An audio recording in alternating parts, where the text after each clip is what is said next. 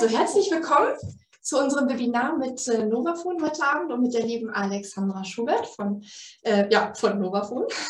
Sie stellt sich gleich noch ähm, selbst vor, aber ihr kennt das. Ähm, am Anfang sage ich euch äh, noch ein, zwei organisatorische Sachen. Also ähm, wer eine Teilnahmebestätigung haben möchte, schickt mir bitte eine E-Mail an die info at thp-presta.de. Ich schreibe euch die äh, E-Mail-Adresse aber gleich auch noch mal einmal in den Chat. Der Abend heute wird aufgezeichnet. Das heißt, wenn ihr auch später ähm, gehen müsst, weil wir vielleicht überziehen werden oder wenn ihr das noch einfach nochmal euch anhören möchtet, dann könnt ihr wahrscheinlich ab morgen die Aufzeichnung bei uns im YouTube-Kanal euch anschauen oder in ein paar Monaten bei uns im Podcast-Kanal anhören. Ähm, Genau, was ich schon gesagt habe, ist vorhin, ähm, dass ihr gerne den Chat nutzen dürft, wenn ihr Fragen habt. Ich werde den beaufsichtigen. Ihr dürft aber gerne auch eure Mikros freischalten, wenn ihr eine Frage habt. Genau. Mhm. Das war's von mir. Dann übergebe ich jetzt an Alex und wünsche uns allen viel Spaß. Super, vielen Dank, Kathi. Und hallo auch von meiner Seite. Herzlich willkommen. Mein Name ist Alexandra Schubert, liebend gerne einfach Alex. Ähm, ich bin Tierphysiotherapeut für Groß und Klein. Ähm, also da sind einige Spezies dabei und ähm, ja, arbeite als therapeutischer Berater, therapeutischer Ansprechpartner, also ich sage mal der tierische Ansprechpartner bei der Firma Novafon und dort eben auch als Produktmanager um natürlich verschiedene Behandlungskonzepte und dergleichen halt ähm, für euch bereitzuhalten. Und heute Abend möchten wir uns über die Sehnreizungen und Triggerpunkte bei Hund und Pferd einmal ganz kurz unterhalten, beziehungsweise stelle ich hier an der Stelle euch auch gerne nochmal dar, ähm, wie ich da unter anderem mit der sensomotorischen Stimulation agiere. Ähm, ansonsten noch ganz kurz zu meiner Person. Ich bin natürlich selber auch Tiermama mit verschiedenen Spezies.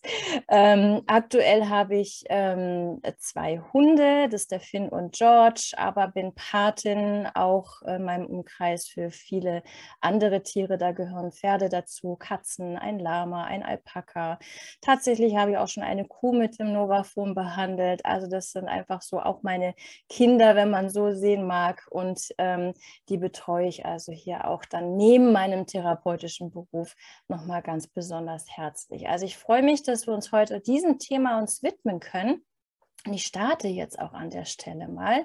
Es geht ja um die sensorische ähm, sensomotorische Stimulation. Wie das funktioniert, haben wir, haben wir in einem der ähm, vorherigen Webseminare auch schon mal ähm, besprochen in einem kleinen ähm, Grundlagenexkurs, wo ich das Novafon ganz ausführlich äh, vorgestellt habe. Für diejenigen, die es noch nicht vielleicht kennen oder vielleicht für die das auch ganz neu ist, habe ich am Anfang jetzt nur mal so ein paar kleine Slides nochmal zu dem Thema, einfach auch um die Wirkweise sich nochmal zu verinnerlichen. Und dann gehen wir natürlich ganz gezielt auf das Thema der Sehnreizung und Triggerpunkte ein.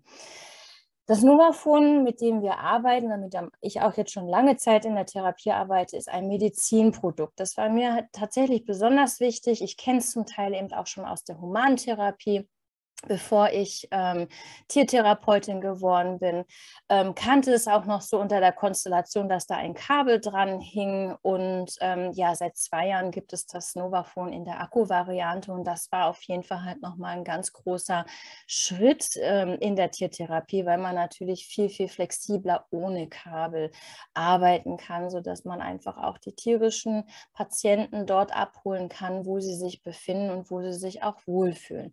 Das Novafon Impfstoff wird aber von seiner Wirksamkeit klinisch immer wieder überprüft. Es gibt inzwischen 90 verschiedene Studien, die die Wirksamkeit ja auch dokumentieren in verschiedenen Fachbereichen und wird natürlich auch hier immer von seiner Sicherheit und Qualität auch ähm, überprüft. Wir schauen uns jetzt aber am Anfang noch mal ganz kurz an, was das bedeutet. Also man kann auch beim Novafon über die lokale Vibrationstherapie sprechen. Und bei der lokalen Vibrationstherapie ist es so, das kann man im Prinzip in drei Sätzen ganz simpel erklären, dass hier eine sensorische Stimulation durch die Vibrationen stattfindet und die bringt dazu, dass der Muskel sich zusammenzieht und auch wieder entspannt. Und während eben der Muskel durch die Vibration angeregt wird, verursacht die Stimulation der Muskelspindeln eine Muskelkontraktion.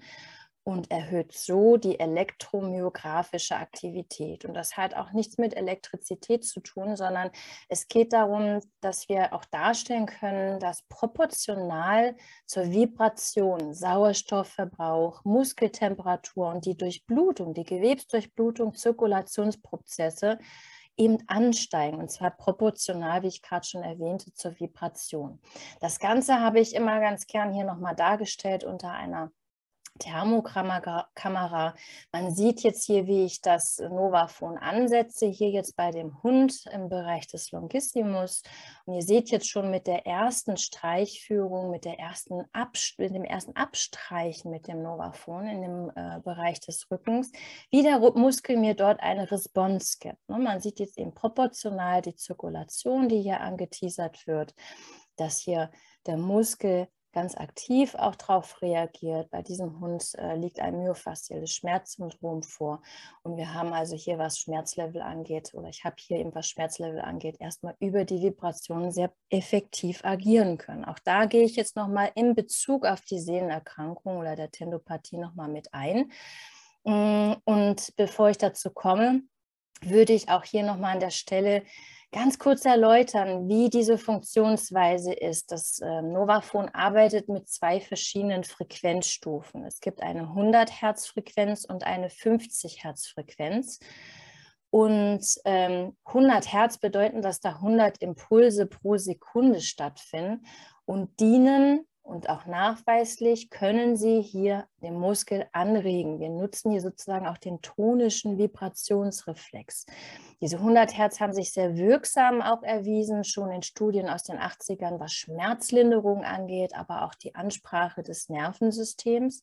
Und das Pendant dazu sind dann die 50 Hertz. Hier haben wir also eine sanft, ein sanfteres, ein, ein langsameres Klopfen, wenn man so möchte, ein Tapotement über diese Vertikalwelle des Hörschalls mit dem das Novafon arbeitet und bringen den Muskel dazu, eben zu entspannen. Also wenn ich eine hypertone Situation vorfinde, ein Muskel, der verhärtet ist, arbeite ich dann also jetzt hier erstmal primär mit den 50 Hertz, um hier zu lockern und zu lösen.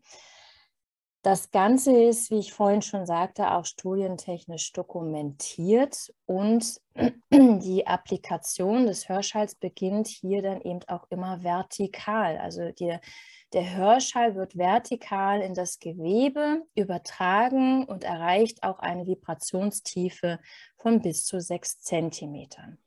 Alex, ja? darf ich äh, ganz kurz? Ähm, ich habe eine Frage aus dem Chat von Marlene mhm. dazu, zu der Folie davor. Ähm, der natürliche Muskeltonus liegt bei 28 Hertz. Ja. Wie erklärt sich, dass 50 Hertz entspannend wirken sollen?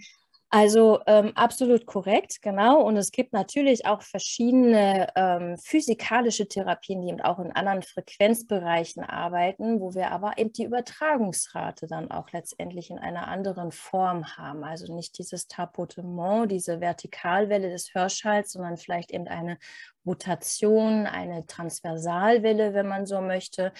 Und wir haben es tatsächlich in den Studien so festgestellt, dass also eben trotz all dem, dass wir halt so ein bisschen drüber sind, von der Herzfrequenz der Muskel hier tatsächlich entspannen, lockern und sich lösen kann. Da war gerade ein Mikro an. Ist da eine Frage? Ich glaube nicht, ich stelle mir die Mikros wieder aus. okay.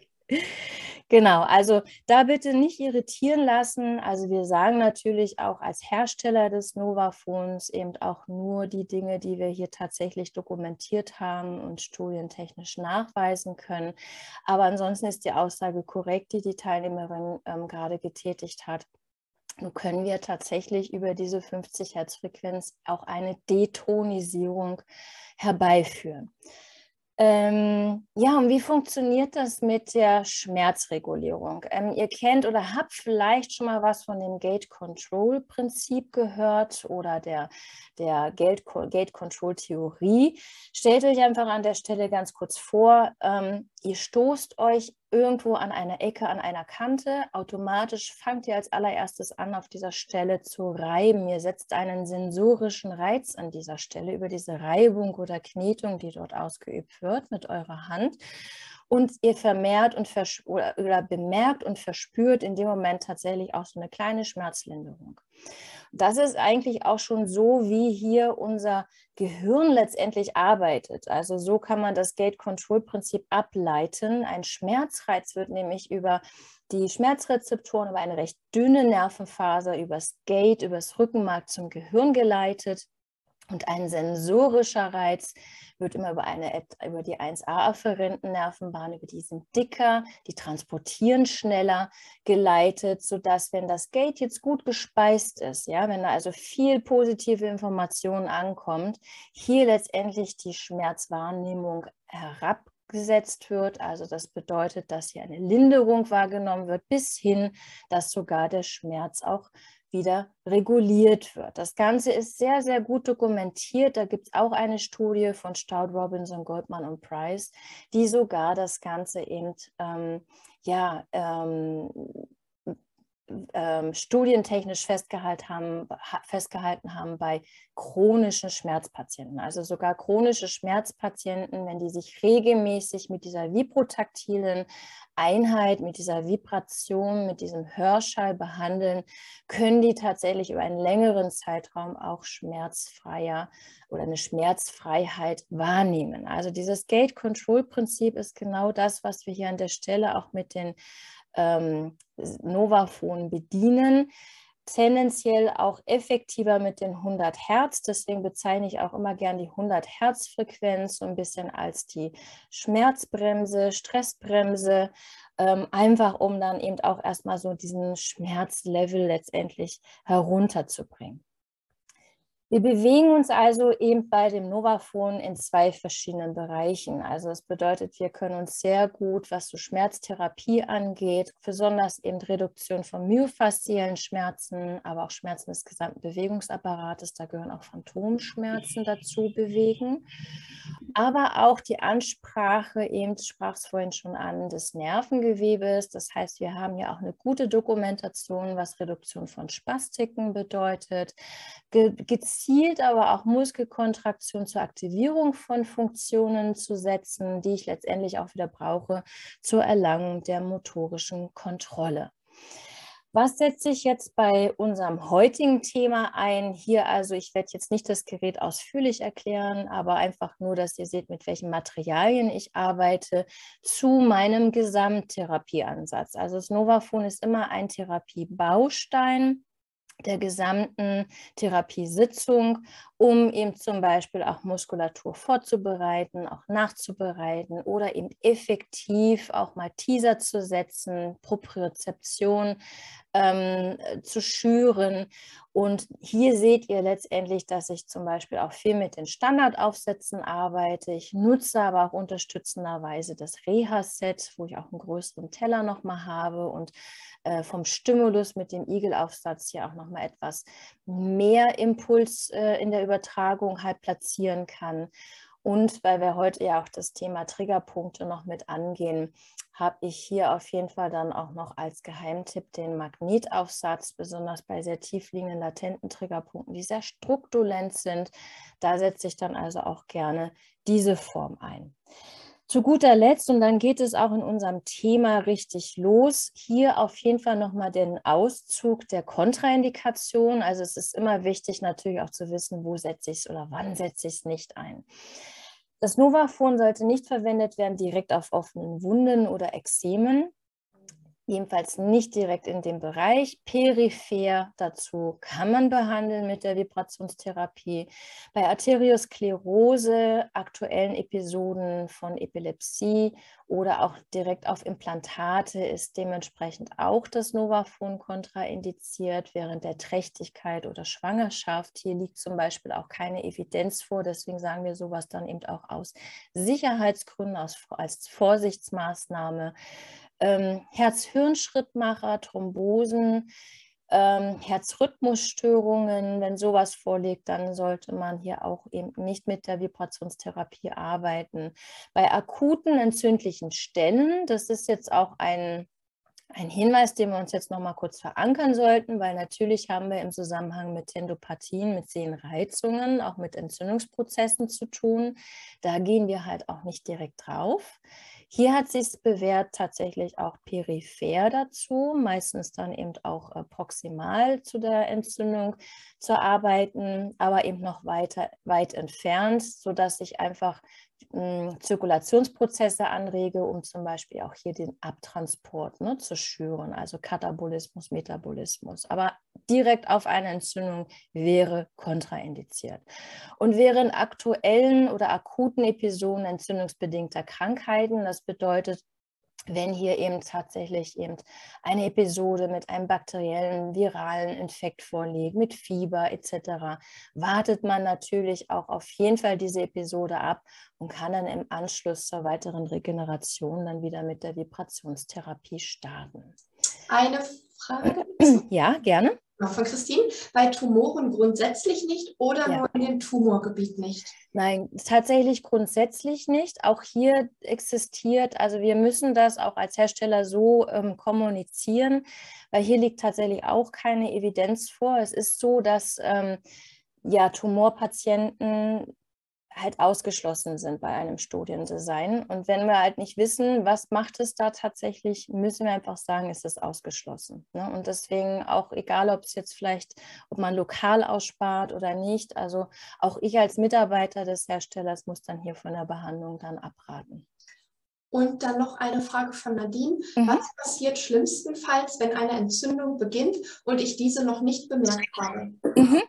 Das ist halt, also wenn man direkt zum Beispiel so auf eine an, ja, anbahnende oder vielleicht sogar schon akute Entzündung geht, dann kann es einfach sein, A wird es halt auch äh, richtig unangenehm, das Gewebe wird sehr warm, ne? also es schürt man dann letztendlich dann auch in dem Bereich vom, von der Entzündung her. Das wäre tatsächlich so dann auch der, ähm, ja, ich sag mal, Worst Case, der dann passieren könnte. Alles klar, das waren bisher die Fragen. Mhm, prima, super. Dann können wir uns tatsächlich auf die Sehnenerkrankung bzw. Tendopathien ähm, stürzen. Und hier habe ich jetzt am Anfang mir gedacht, wir schauen uns einmal ganz kurz die Definition an. Was bedeutet das überhaupt? Was, mit was haben wir es da dann da zu tun? Ähm, häufig, nicht immer, aber ganz oft ist es ein traumatisches Geschehen, eine Sehnenerkrankung. Wie gesagt, nicht immer. Ich werde dazu auch gleich noch mal ein bisschen ausführlicher, ähm, was die Ursächlichkeiten angeht, darauf eingehen.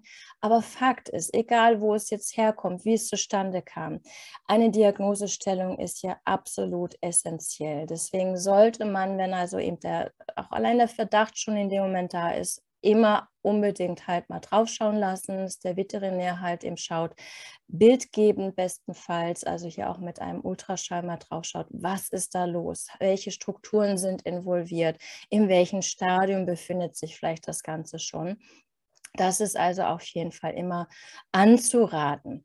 14 Prozent aller Lahmheiten sind in der Tat auch zurückzuführen auf ähm, ja, einer Tendopathie. Das hört sich jetzt erstmal nicht viel an. Tatsächlich gibt es noch viel stärkere Auslöser, wenn wir das Thema Lahmheiten jetzt behandeln würden.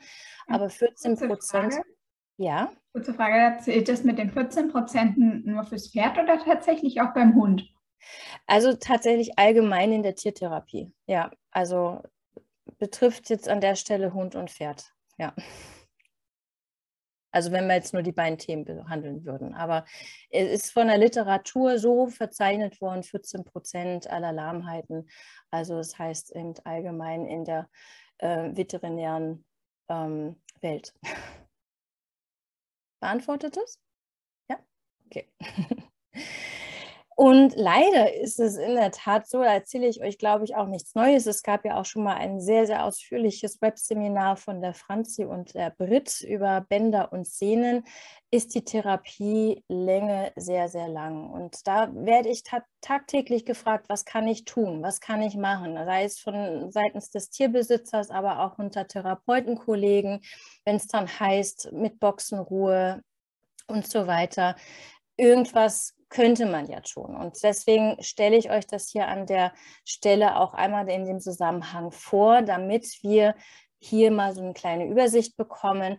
Ähm, auch die Boxenruhe heißt dann nichts, dass ich nichts machen kann ne, oder nichts machen muss. Ähm, und an der Therapielänge können wir aber, und das soll an der Stelle auch jetzt kein Heilversprechen sein, nicht wirklich was verkürzen. Es kommt natürlich immer hier was auf das Stadium drauf an, in welcher Form hier tatsächlich auch die Tendopathie vorliegt, ähm, was die Ursächlichkeit war ähm, in welcher Form, ob es halt eine leichte Auffaserung ist, ob es hin zu einer Ruptur. Aber man kann ihm pauschal sagen, es, ja, es ist einfach ein sehr langer Therapieprozess.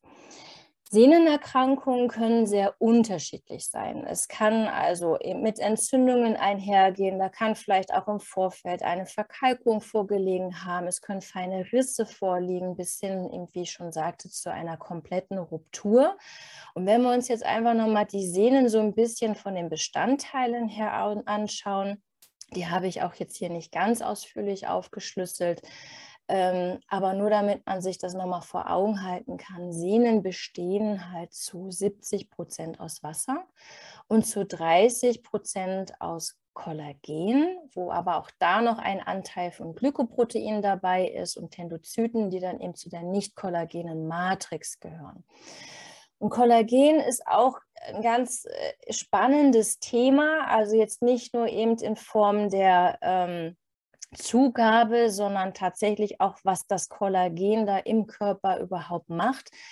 Ähm, da werde ich auch jetzt gleich noch mal so ein klein wenig drauf eingehen. Aber wenn hier etwas verletzt wurde, wenn hier etwas sich aufgefasert oder gerissen ist, dann ist natürlich das Kollagen unter anderem mit essentiell. Das ist einfach das ja, die, durch die Fibrose entsteht da halt eben ein neues Netzwerk, wenn man so möchte, hat aber einfach unterm Strich nicht mehr die gleiche Qualität. Also es ist, wenn man so möchte, Narbenkollagen, was dann entsteht. Ja? Und das bedeutet, dass natürlich eben auch bei stärkerer Belastung, auch nach einem Ausheilen, ganz, ganz schnell der betroffene Patient in den viskoelastischen Bereich hineinkommt. Ne? Also wir wissen, dass eben bei einer Dehnung waren zwischen 8 bis 12 Prozent, halt hier schon dieser viskoelastische Bereich im Normalfall ausgeschöpft ist, bis dass es dann also schon ja, zu leichten Auffaserungen oder ein bisschen im zur Ruptur kommen kann. Wenn aber jetzt einfach das ganze Material, das ganze Sehnenmaterial nicht mehr so dehnfähig ist, dann haben wir da natürlich ähm, weitaus weniger Dehnbarkeit beziehungsweise eben äh, Belastbarkeit dann im Anschluss. Ein Merksatz an dieser Stelle. Und da erzähle ich euch wahrscheinlich jetzt auch nichts Neues. Sehnengewebe zählt aufgrund seiner schlechteren Durchblutung grundsätzlich zu den Bereichen im Körper, die, wenn sie erst einmal verletzt sind, auf jeden Fall schlechter heilen, wie zum Beispiel das Muskelgewebe. Sehnen sind in der Tat und besonders Tiersehnen. Da gibt es eine sehr interessante Kopenhagen, also an der Kopenhagener Universität. Es gibt da eine sehr schöne Arbeit, die das auch nochmal dargelegt hat. Vergleich auch mit Tiersehnen zu den Humansehnen. Die sind in der Tat nur zu 0,2 bis maximal 2 Prozent von der Durchblutungsrate her versorgt. Und Durchblutung ist tatsächlich so ein bisschen auch der Key-Faktor, den wir hier auch für den Heilungsprozess unter anderem mit brauchen. Ja, also das schürt natürlich eben auch hier, was ich vorhin schon erwähnte, Katabolismus, Metabolismus. Wir haben Austauschen, Zirkulation, die da eigentlich stattfinden sollte. Und letztendlich sind das auch alles Parameter, die eben so was Umwandlung der einzelnen Fasergewebe angeht oder der einzelnen Fasern angeht, ähm, essentiell. Also die Durchblutung brauchen wir an der Stelle auf jeden Fall. Wie das aber am besten stattfinden kann, da werden wir uns dann gleich auch thermografisch nochmal das ein oder andere anschauen. Aber dieser Merksatz, der, den sollten wir uns immer so ein bisschen im Gedächtnis halten. Jetzt schauen wir uns so ein bisschen die Ursachen an. Die können in der Tat ganz unterschiedlich sein. Der Klassiker ist halt ein Trauma. Ne? Also ob das jetzt halt eben eine Boxenkeilerei ist, auf der Koppel passiert ist oder auch der Hund in eine Unebenheit getreten ist, einen abrupte äh, Kaltstart hingelegt hat. Ein Trauma ist hier ganz häufig eine Ursache, aber es gibt natürlich auch noch andere Verursachungen. Schnelles Tempo, das hatte ich gerade eben auch schon erwähnt. Trainingszustand, müde Muskeln. Das ist also auch häufig eine sehr äh, große Verursachung. Wichtig ist natürlich einfach immer, dass wir auch darauf achten, was die Regeneration, wenn wir gearbeitet haben, egal ob jetzt Hund oder Pferd, es gibt ja auch viel sportive Einsätze in, im, im Hundetraining, dann sollten wir eben, wie gesagt, immer darauf achten, dass die Muskeln sich auch gut erholen. Ne? Also so Stichwort detonisieren, dass einfach hier die Muskeln wieder ähm, gut auch abtransportieren können. Aber ein müder Muskel, der verkrampft sich. Und wenn der Muskel verkrampft ist, das Ganze vielleicht sogar sich dann auch noch irgendwie ein Stück weit durch Überlastung chronifiziert, dann haben wir automatisch mehr Sehnenzug. Ne? Also auch nachher oder im weiteren Verlauf bei einer Tendopathie ist es also schon auch ratsam, darauf zu achten, wie ist der Status der Muskulatur, wie, wie finde ich da den Gesamtzustand vor. Eine falsche Belastung kann natürlich auch ein Auslöser sein. Vielleicht lag hier auch schon irgendwo eine andere Vorerkrankung vor. Ne? Tiere sind ja, also vor allem die Vierbeiner, sind ja absolute Bewegungskünstler, aber auch Meister in der Kompensation. Also es bedeutet, ich habe vielleicht ein ganz anderes Thema vorher gehabt und auf einmal stelle ich dann fest, dass so vielleicht in der Diagonale oder auf der anderen Seite zu der bisher bis zu dem bisherigen Thema auf einmal dann eben ein Sehnenthema auftaucht. Und das ist, das passiert natürlich eben viel eben durch diese falsche Belastung, die ja das Tier natürlich jetzt nicht unbedingt freiwillig macht, sondern es versucht einfach hier zu kompensieren. Aber auch letztendlich, was so Trainingszustände also auch angeht, ne, was so die Belastungseinheiten angeht, kann dazu letztendlich, wie ich vorhin schon erwähnte, mit dazu beitragen. Kompensation, hier jetzt auch nochmal in Schriftformen, aber auch eben von anderen Körperarealen oder auch wenn Blockaden bereits vorhanden sind. Ne? Das Thema Triggerpunkte werden wir uns ja auch gleich nochmal angucken. Aber habe ich hier vielleicht schon diverse Gelenksblockaden vorliegen? Ist natürlich der Status der, dass hier noch viel mehr kompensiert werden muss, dem Schmerz vielleicht ausgewichen werden muss, ein anderer Bewegungsablauf stattfindet. Und das wirkt sich dann eben ähm, auch wieder in falscher Belastung und übers Gelenk dann auch bis in den Sehnenapparat aus. Und selbstverständlich kann es auch sein, dass einfach altersbedingt degenerative Erscheinungen dann auftreten, also die ganz normalen Verschleißerscheinungen. Ein ganz, ganz großer Faktor ist in der Tat auch das Thema Stress. Stress bedeutet eine Anspannung der Psyche. Ist die Psyche angespannt, deutet es also auf, auf eine angespannte Muskulatur. Da müssen wir einmal wieder, immer wieder mal auch in uns selber hineinhorchen, wie fühlen wir unter Stresssituationen, ne? wie halten wir uns, wie sitzen wir. Dann sitzen, wie, wie ist das ganz simples Bild vom, im Homeoffice, vom Laptop, wie auch immer, wo ihr euch da gerade befindet, am Arbeitsplatz und wir sind da jetzt dementsprechend Druck ausge, ähm, ähm, ausgesetzt. Wir haben dann die Tendenz zum Rundrücken, die Schultern sind hochgezogen, ja, der, der Kopf wird immer weiter runtergehalten, auch der Blick meistens in dem falschen Winkel nach unten. Wir haben also eben durch diese Anspannung der Psyche natürlich dann muskulär ganz, ganz schnell ein ganz großes Thema. Deshalb können wir natürlich auch im Umkehrschluss auch erstmal viel dazu beitragen, dass diese Stresssituation oder vielleicht auch sogar jetzt noch im Gedächtnis existierende Stresssituation da mal Einhalt geboten wird. Auch zum Beispiel mit einer angenehmen, wohlfühlenden, detonisierenden ähm, Novafon-Behandlung, wo wir eigentlich jetzt erstmal nicht so das Thema angehen, aber es sind so kleine Bausteine, kleine Faktoren, die hier schon sehr effektiv mithelfen können. Trägerpunkte. Trägerpunkte sind in der Tat schon immer mal wieder Vorboten, bis es bis hin es zu einer Tendopathie kommt oder einer Sehnerkrankung kommt. Also da ähm, sage ich, immer wieder auch mal meinen Tierbesitzern, beziehungsweise auch dann, äh, wenn ich als Dozent referiere, richtig mal in das Gewebe hineinschauen, fühlen. Was gibt es da? Was spürt ihr da? Zeigt hier das Tier zum Beispiel eine gewisse Druckdolenz an oder weicht es hier auch in gewissen Berührungen aus? Also da mal genau reinschauen, weil Triggerpunkte, wie gesagt, da gehen wir auch gleich nochmal genauer drauf ein, sind ja oftmals schon so ein bisschen der Vorbote, denn sie können halt nicht nur Schmerzen in dem Areal, wo sie sich befinden, verursachen, sondern oftmals einen ausstrahlenden Schmerz. Gerade auch so Gelenksbereiche oder gelenksnahe Triggerpunkte eben bis in den Sehnenbandapparat runter. Und Ähm, da ist dann zum Beispiel im Umkehrschluss auch sehr förderlich, erstmal in Richtung Triggerpunkttherapie zu gucken, dass wir halt dort eben diese Schutzspannung und diese, ähm, diesen Referred Pain, der da entstanden ist, dass wir da mal so ein bisschen entgegenwirken. Natürlich kann hier auch einfach die gesamte Muskelkonstellation ähm, eine Prädestinierung sein. Ne? Also eine Immobilität, zum Beispiel auch bei Tieren aus dem Tierschutz oder auch Pferde, wenn sie in dem Zusammenhang vielleicht zu schnell antrainiert worden sind, wenn ihnen vielleicht zu viel abverlangt wurde. Auch das können hier an der Stelle Ursachen sein. Zu beachten oder einfach auch jetzt hier an der Stelle nochmal einen Merksatz. Wenn jetzt eben eine, ein eine Auffaserung oder bis hin zu einer Ruptur, wenn das Sehnengewebe geschädigt ist. Die neu gebildeten Sehnenfasern, also es entsteht ja ein Ersatzgewebe, diese neu gebildeten Sehnenfasern liegen zu Anfangs und zunächst erstmal noch sehr ungeordnet da und richten sich dann erst nach und nach und da dann auch eben unter bestimmten Belastungen in Längsrichtung wieder aus. Und wenn die neuen Sehnenfasern längst angeordnet sind, dann haben wir genau das Thema, was ich vorhin schon ansprach und ihr sicherlich auch schon wisst, ist einfach an der Stelle eben nicht so belastbar wie gesundes Sehnengewebe.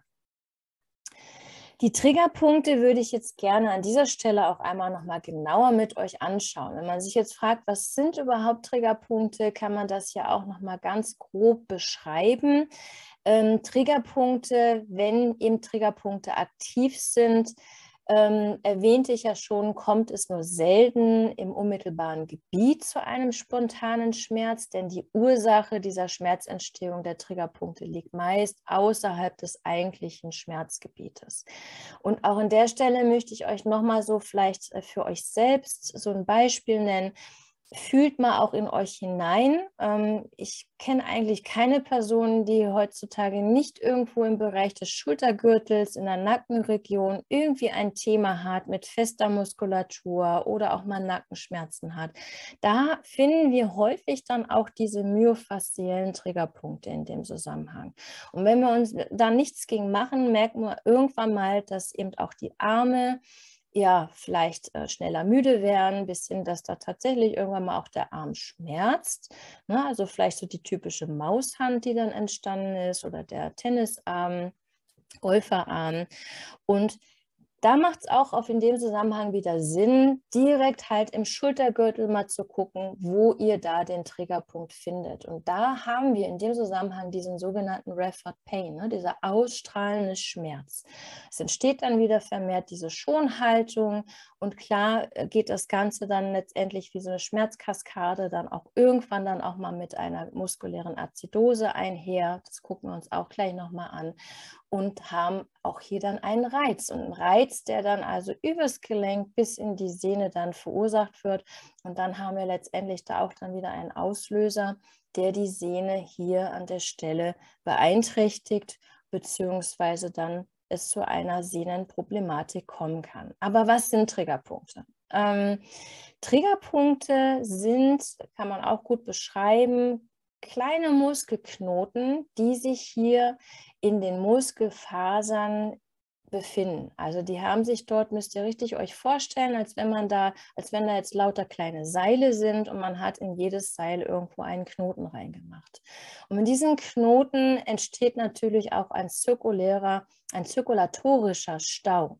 Das kann letztendlich von der Bewegung, aber auch von dem ganzen Austausch, was ähm, Stoffe angeht, von den Prozessen her, Zirkulationsprozesse her, kann das nicht mehr richtig arbeiten. Der Muskel ist nicht mehr richtig in der Lage, dort auch Sauerstoff zu gebrauchen bzw. aufzunehmen. Und deswegen diese kleinen Triggerpunkte, kann man so jetzt an der Stelle gut beschreiben. Also kleine Muskelknoten direkt in der Muskel, im Muskelfaserbereich. Wo findet man sie? Ähm, vielleicht da als Hinweis in Bezug auf das Novaphone. Ähm, Wir haben tatsächlich auch zu dem Novafon immer ein sehr ausführliches Anwendungsbuch mit verschiedenen Kapiteln, mit verschiedenen Fachthemen und haben ja auch schon mal vorzugsweise eingezeichnet, wo man da eventuell in dem Zusammenhang einen Triggerpunkt finden kann. Das also eben auch erstmal nur so ein bisschen als Orientierung, aber man muss da natürlich trotzdem gucken, ist da tatsächlich etwas. Ja? Und ähm, man spürt so einen schmerzhaften, verdickten Muskelknoten innerhalb des Muskelstrangs auch. Da kommt es dann eben so ein bisschen auf die Technik drauf an, wie man palpiert, wie man da halt hineintastet, wie man da hineinfühlt. Da werde ich euch gleich auch noch mal so ein kleines Video zeigen. Aber das ist nachher eine Übungssache. Und wie gesagt, die beste Übung ist sicherlich einmal selber in sich in den Nacken zu greifen, wie sich da, wie sich da die Struktur anfühlt. Und ähm, ja, ich will jetzt nicht wetten, aber bei ganz vielen fühlt sich so ein bisschen an wie eine kleine Berg- und Talbahn. Da knubbelt es dann auch, da knistert manchmal auch was. Ne? Also da sind wir dann auf jeden Fall schon vom Gefühl her im Bereich des Muskelstrangs und fühlen dort halt diese Muskelknötchen. Wie ich vorhin schon erwähnte, können halt eben diese Triggerpunkte auch einen Referred Pain auslösen, ne? einen ausstrahlenden Schmerz. Interessanterweise stimmen zu 95 Prozent die Triggerpunkte mit den bekannten Akupunkturpunkten überein. Und vielleicht ist ja jemand von euch auch schon Akupunkteur. Ähm, es macht wirklich Sinn, mit, e, egal jetzt mit welchem Thema, in vielen Bereichen, so im ersten Step auch mal eine Akupunktur anzusetzen, weil da hole ich tatsächlich ganz, ganz viel, auch was diese, ausstrahlende Schmerz angeht, diese Prozesse angeht, ausgelöst durch die Triggerpunkte, schon mal mit ab. Also das nur mal so als kleinen Hinweis. Ja, aber wenn wir halt jetzt hier natürlich noch mal ein bisschen lokaler schauen, hier sehen wir jetzt noch mal an dem Beispiel, wie man halt mal so in das Gewebe hineintasten kann, fühlen kann. Ihr lest quasi mit euren Fingern, ihr lest mit euren Händen und geht da ruhig wirklich immer schön mit den Fingerspitzen, wo ihr selber auch ganz, ganz viele Rezeptoren habt, um genau zu spüren, was ist da im Gewebe los. Bestenfalls macht ihr dazu auch mal die Augen zu und fühlt wirklich richtig hinein. Und wenn ihr dann in dem Moment so ein Knötchen gespürt habt, es kann manchmal sein, dass man da so ein bisschen drüber wegrutscht, wenn man so möchte, dann merkt euch den Punkt, haltet den mit dem Finger gerade kurz an und dann setze ich in dem Zusammenhang dann eben unter 50 Hertz mit dem Kugelaufsatz hier das Novafon an. Warum 50 Hertz? Weil ich erstmal diesen, diesen, diese Knotenspannung, wenn man so möchte, halt einfach mal lösen möchte. Ich möchte das Areal erstmal entspannen, erstmal auf, auflösen, in Anführungsstrichen. Ja, also ich möchte ja eine Lösungsphase halt letztendlich herbeiführen. Deshalb kann ich hier jetzt dann eben auch mit dem Kugelaufsatz, das agiert dann wie so mein verlängerter Finger, ähm, diese, diesen Punkt punktuell mal für 30, 40 Sekunden, länger braucht es normalerweise auch nicht, ähm, stimulieren.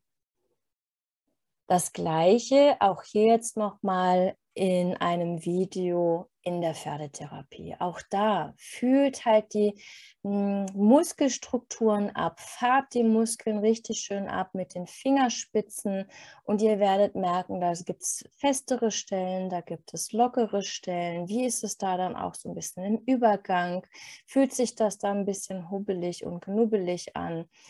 geht direkt dann eben jetzt wieder, da haben wir die Stelle gefunden, genau, hier in dem Zusammenhang wieder mit dem Kugelaufsatz drauf. Ihr braucht, also aus, als Therapeut macht man manchmal dann auch liebend gerne eben so eine schöne Bewegung, die man so auch mit dem Finger machen würde. Das dürft ihr natürlich auch tun, aber es reicht in der Regel auch schon aus, einfach hier wirklich die Kugel anzusetzen, leichte Gewebseindringung und dann die Schallwelle arbeiten lassen.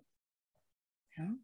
Einfach arbeiten lassen, wirken lassen. Ihr seht dann auch, euer Patient gibt euch hier jetzt auch ein Feedback, wenn da jetzt eine Lösung stattfindet. Ne? Und in dem Moment habt ihr jetzt da also schon mal ein super Response, ein super Feedback, dass hier eben auch schon mal wieder eine durch die Lösung eine Schmerzlinderung äh, verursacht wurde oder herbeigeführt wurde. Und wichtig ist mir eigentlich bei so einer Triggerpunktbehandlung, dass dann auch im Nachgang weil der Muskel kann jetzt auch wieder ein bisschen aktiver arbeiten, mehr verarbeiten, tonisierend das Areal nochmal abgearbeitet wird. Ja, das bedeutet, die Triggerpunktlösung ist auch im Zusammenhang mit der Sehnenreizung immer etwas, was ich als allererstes tue und gehe dann im Anschluss nochmal tonisierend, also mit der 100 Hertz Frequenz in das Gewebe, um hier jetzt eben durch die, durch die äh, Nutzung des tonischen Vibrationsreflexes, was halt jetzt die Zirkulationsprozesse angeht, was hier die Mehrzirkulation angeht, dann nochmal richtig satt den Muskel mit dieser tiefen Stimulation und Durchblutung zu versorgen. Also so kann man dann eben auch eine Triggerpunkttherapie sehr gut gestalten.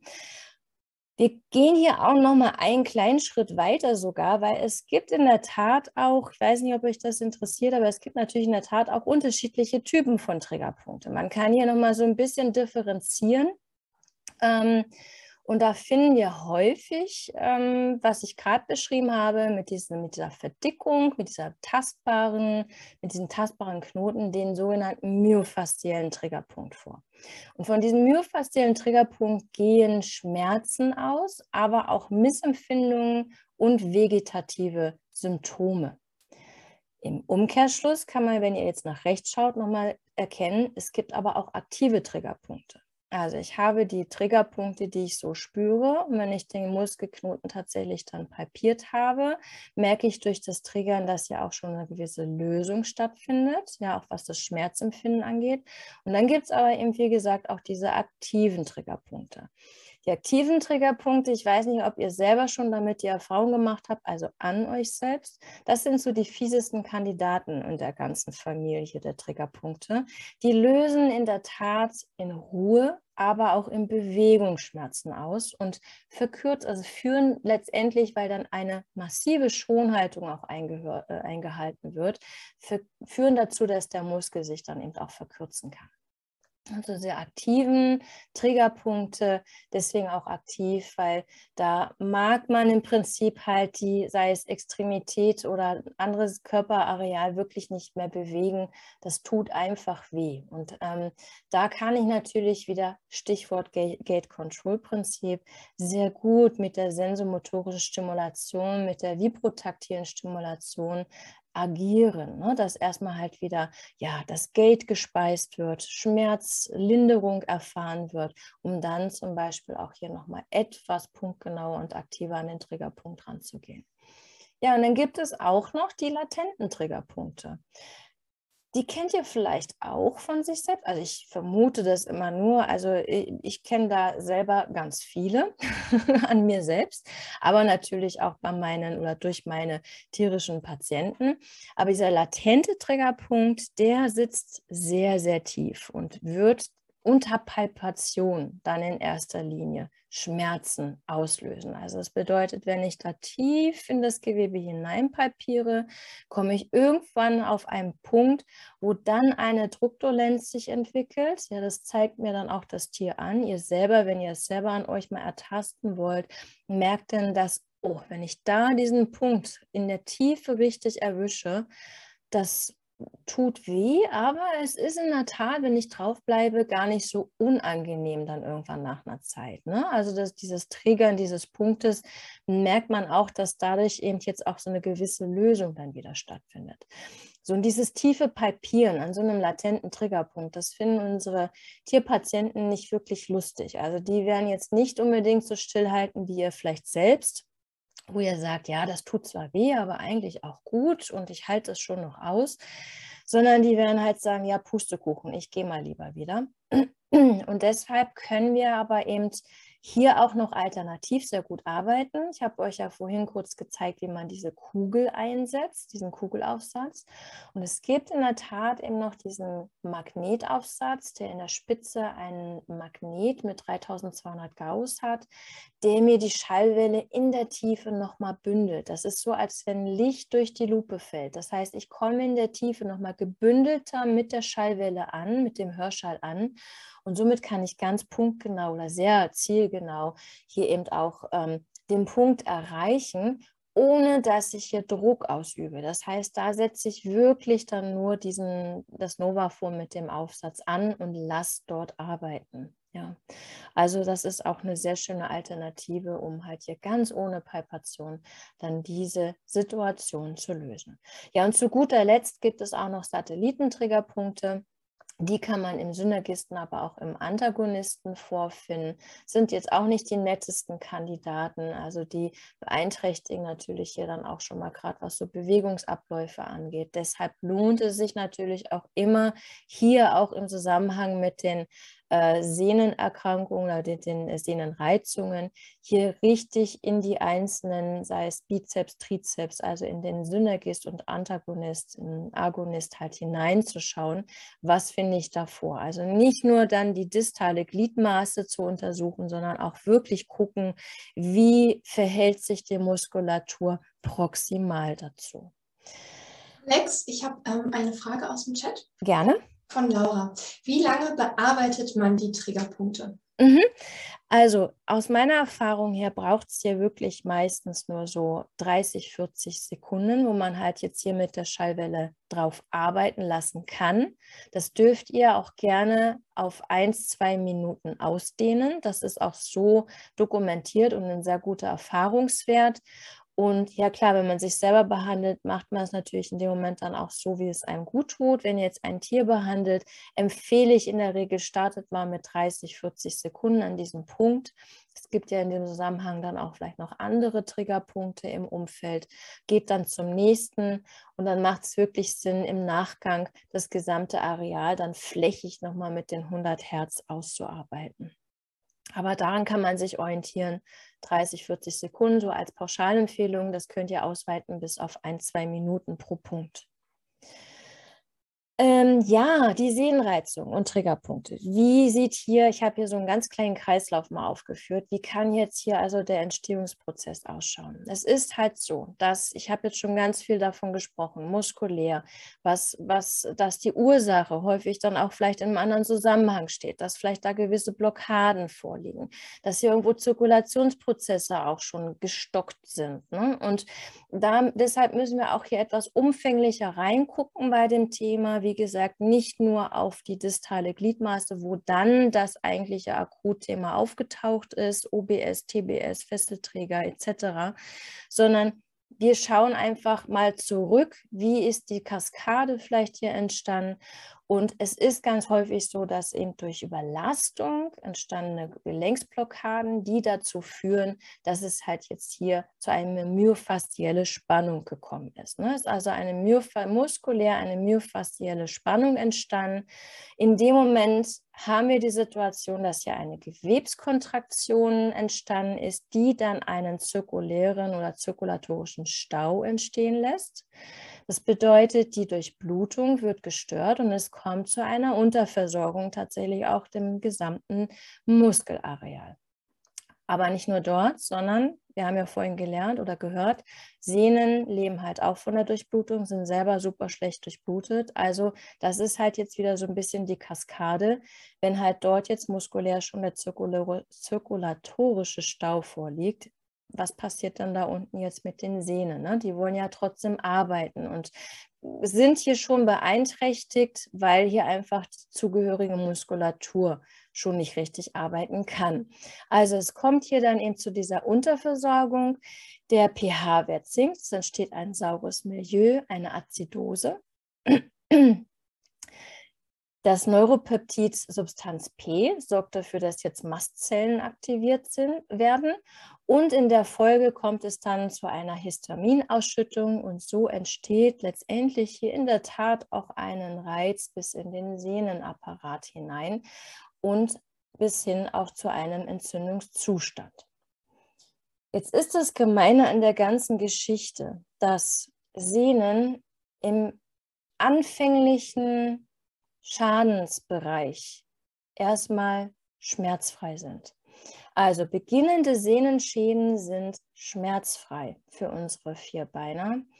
Ähm, und irgendwann, wenn halt ein gewisser Grad erreicht ist, also wenn ich jetzt es vielleicht sogar dann durch Zufall, doch mal den Tierarzt draufschauen lasse mit einem Ultraschall, der sagt, ja, da ist so eine leichte Aufquellung äh, zu sehen.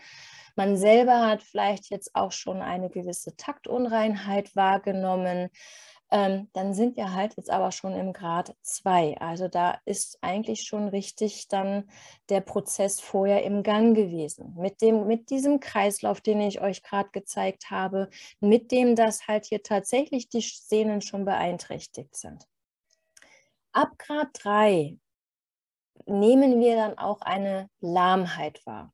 Ja, die kann manchmal auch temporär dann da sein, mal schlechter, mal besser. Aber ab Grad 3 ist dann eine Lahmheit da und dann ist aber auch, wenn man da jetzt nochmal drauf schauen würde, in dem Zusammenhang mit einem Ultraschall eine richtig kräftige Auffaserung. Also schon feinste Risse zu sehen. Ja. Fakt ist, dass natürlich jetzt auch im Umkehrschluss, es entsteht dann im Heilungsverlauf ein, wie ich vorhin schon sagte, ein Ersatzgewebe. Da wird Kollagen auch neu gebildet, allerdings halt nicht mehr das gute, schöne, dehnbare Kollagen. Es entsteht, wie ich schon sagte, ein Ersatzgewebe. Und die sorgen dafür, also ich sage immer ganz gerne, dieses Ersatzgewebe in diesem Heilungsverlauf, in diesem Heilungsprozess ist auch so, als wenn eine Wunde entsteht, erstmal dafür da, dass das Loch gestopft wird. Dass also irgendwie halt jetzt so ein bisschen dieser Zustand eingedämpft wird. Das bedeutet, da klebt halt auch erstmal jetzt alles zusammen. Ne? also das bedeutet, die Sehnen kleben dann sich quasi wieder zusammen mit diesem Ersatzgewebe und dann dauert es in der Tat aber vom weiteren Verlauf doch recht lange, was dann also auch so wieder die ersten Belastungseinheiten angeht, ähm, was dann halt eben auch so die Umwandlungsprozesse angeht, dieser Sehnenstrukturen, also eben Umbauprozesse angeht, dieser Sehnenstrukturen. Und da habe ich euch jetzt an der Stelle dann auch gleich nochmal so im Prinzip so einen kleinen Behandlungsplan mitgebracht, was man machen kann. Aber um sich das jetzt nochmal ein bisschen besser vorzustellen, wie man das vielleicht auch ein bisschen einteilen oder ein, einordnen sollte, habe ich euch hier jetzt auch noch mal eben so ein kleines Präparat mitgebracht. Also klar, bei diesem Sehnenschaden können wir jetzt nicht mehr wirklich was tun, aber man sieht jetzt hier wirklich hervorragend, wie so ein alter Sehnenschaden ausschaut. Und das Interessante ist, ich würde da mal versuchen, gerade mit meinem Stift drauf zu gehen. Ähm, wir haben hier natürlich eine massive Vernarbung ja, der OBS. Und klar, die Haut auch drumherum, das ist ja nur ein gewisser Expander, dieser ganz kompakte Raum der distalen Gliedmaße, einer Pferdegliedmaße, der ist sehr, sehr kompakt und die Expander-Situation der Haut auch nur begrenzt. Und jetzt haben wir hier natürlich durch die Vernarbung eben auch so ein leichtes Aufschwarten, also ein, ein, ein ja, ein Ausdehnen des Materials hier nach außen. Und wenn natürlich der Expander jetzt ausgeschöpft ist, ne, wenn es also hier nicht mehr weitergeht in die Richtung, dann haben wir aber auch eben die Situation, kann die Situation passieren, dass halt hier das Gewebe sich weiter vom Vernarbungsprozess hier auch eben nach innen her eben ausdehnt. Und da haben wir natürlich auch noch andere Strukturen. Da haben wir die TBS, da haben wir den Fesselträger. Ja, also so ein alter Sehnenschaden bitte nicht außer Acht lassen. Ähm, ja, wie gesagt, diesen könnten wir jetzt natürlich außer Acht lassen, aber es ist schon wichtig, dass da ein gutes Management stattfindet, auch eine gute Namenpflege zum Beispiel stattfindet und was halt hier ähm, unter diesem Aspekt dann auch eine gute Maßnahme ist, dass man halt die muskulären Akteure, ich versuche hier gerade mal meinen Stift zu finden, meine Maus, wo bin ich? Da. Die muskulären Akteure zum Sehnenbandapparat, ja, ich deute das jetzt hier nochmal an, hier eben auch gut konditioniert, weil die müssen jetzt bei diesem Schaden halt viel mehr Arbeit leisten, damit sie diese mangelnde Zugkraft, die jetzt hier unten entstanden ist, eben auch kompensieren können. Ne? Also das ist eben, eben auch die Region, die ich hier in dem Zusammenhang, wenn es jetzt sich hier um die distale Gliedmaße handelt, empfehle, dass hier eben auch ähm, ja, geachtet werden sollte, Ausschau gehalten werden sollte. Sind da Triggerpunkte, die bitte lösen? Wie sieht die Muskulatur aus? Ähm, hier wirklich gut die Mikrozirkulation, die Zirkulationsprozesse erheben. Und was das dann noch macht mit der Narbe, das zeige ich euch gleich auch noch mal unter einer Wärmebildkamera. Aber Fakt ist einfach, und da sage ich euch jetzt auch nichts Neues wahrscheinlich an der Stelle, ein vernarbter Sehenschaden bleibt in der Tat auch eine lebenslange Schwachstelle. Alex, ich habe ähm, eine Frage. Sehr gerne. Von Vanessa. Mhm. Ähm, ist es sinnvoll, die Muskulatur vorher oder nachher zu wärmen? Äh, vorher, bevor man mit dem Novafon genau. behandelt. Ist nicht unbedingt zwingend notwendig, ähm, schadet aber auch nichts, wenn man halt eben auch andere ähm, Maßnahmen noch mit involviert. Ne? Also ähm, man kann dann zum Beispiel hier auch dann eben mit einem ähm, Wärmekissen, aber es, es, kommt auch mal ein bisschen drauf an. Jetzt bei den Temperaturen aktuell ähm, eher weniger äh, vonnöten. Aber wenn jetzt ihr ähm, im Winter zum Beispiel behandelt, klar könnt ihr da auch schon mal so ein bisschen zum Beispiel mit einem Wärmekissen, ähm, Kirschkernkissen etc. halt zum Beispiel vorarbeiten. Ähm, Oder es gibt ja auch diese, ähm, äh, diese Heudecken, ähm, die halt auch äh, den Muskel hier schon mal so ein bisschen vorwärmen. In der Tat sage ich oftmals, wenn ihr jetzt auf die Idee kommt, noch eine andere physikalische Therapie mit einzusetzen, macht nicht so viel auf einmal in einem Behandlungsschritt beziehungsweise in einer Behandlung. Äh, da lieber dann auch so ein bisschen im Wechsel. Lasst immer halt mal, wenn ihr auch wisst, was halt eben hier das, ähm, die Behandlungsform, das Gerät, sage ich jetzt mal an der Stelle, ähm, für eine Wirkung hat, lasst das auch ruhig erstmal den Körper verarbeiten, ne? um dann vielleicht zum Beispiel am Folgetag so mal den nächsten Therapieansatz zu verfolgen. Also das dann schon mal eher. Aber solche Sachen, so, so softe Sachen wie ähm, ja, eben mal ein bisschen vorwärmen, tatsächlich auch ähm, arbeite ich oftmals auch viel mit Kälte. Ja, A hat das natürlich auch, ähm, ist das auch ein positiver sensorischer Reiz. Äh, es entwickelt sich auch eine reaktive Wärme, ne, einfach um zum Beispiel nochmal verstärkter so ein bisschen auf den Durchblutungsprozess einzugehen. Aber ansonsten arbeite ich eigentlich dann regulär zu meiner manuellen Therapie dann eben gleich direkt mit dem Novafon an dem Areal. Oh, es war jetzt eine lange Ausführung, entschuldigt. Ich habe einfach immer viel zu erzählen. Alles gut, aber in der Zwischenzeit ist noch eine zweite Frage ja. von Marlene. Ähm, ich glaube, wir hatten leichte Schwierigkeiten mit der äh, Texterkennung. Ähm, sie hat geschrieben, wie würde man das Novafon bei einer Patella, ich glaube, sie meint Luxation, einsetzen. Mhm. Mhm. Ansonsten, Marlene, äh, eben nochmal bitte einmal korrigieren.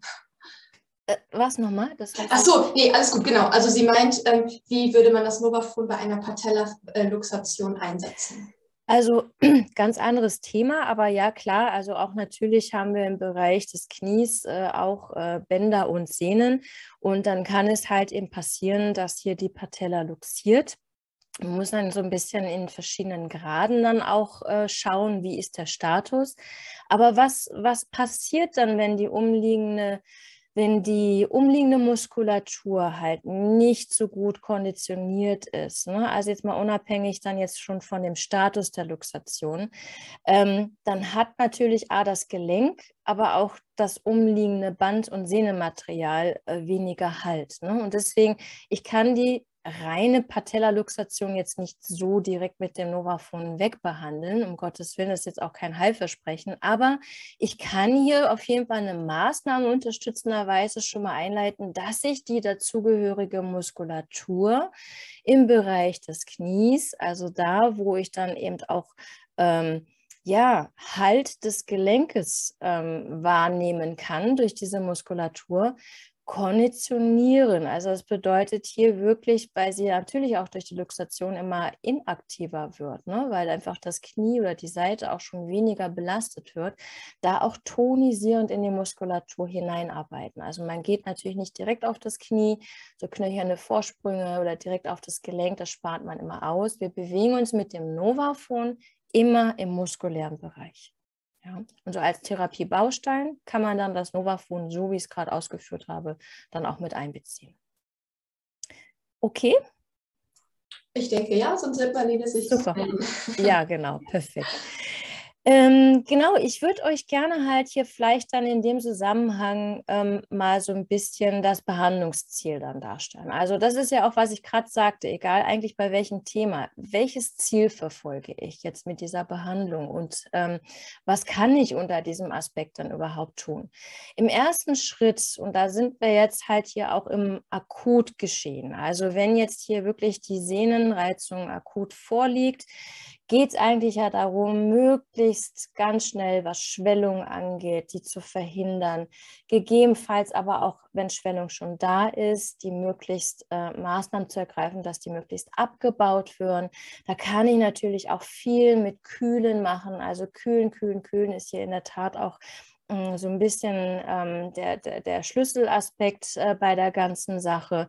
In, in welcher Form, also da auch da kann ich jetzt euch an der Stelle, damit ich das jetzt vielleicht nicht zu weit ausufern lasse bei dem heutigen Thema, auch nochmal das ähm, Webseminar Sehnenbänder ähm, mit der Franzi und mit der Brit auf jeden Fall nochmal empfehlen. Die haben das nochmal gut erläutert, wie lange man kühlt, was ist eine richtige Kühlung und wie man halt wirklich auch am besten, was man, was man zur Kühlung machen kann. Ähm, das haben die also hier nochmal sehr gut erläutert. Aber kühlen ist ja auf jeden Fall das A und O.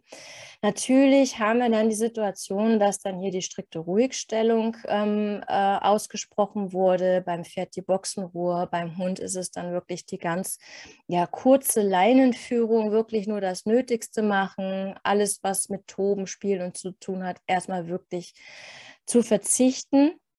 Das ist auch ein, ein zwingender, also es muss einfach auch in der Tat sein. Und klar, dann fragt man sich, kann ich dann jetzt da gar nichts tun? Ja, Boxenruhe, das ist ja für einen Bewegungs-, also für einen Bewegungsliebhaber, Frischluftfanatiker, das ist ja ja, mag man sich eigentlich gar nicht ausmalen, ne? wenn man sich selber auch schon fühlt, äh, wenn man dran denkt, wie man sich selber auch schon fühlt, wenn man einfach ähm, äh, nicht rausgehen darf. Ähm, ja, also unterm Strich, was kann ich tun?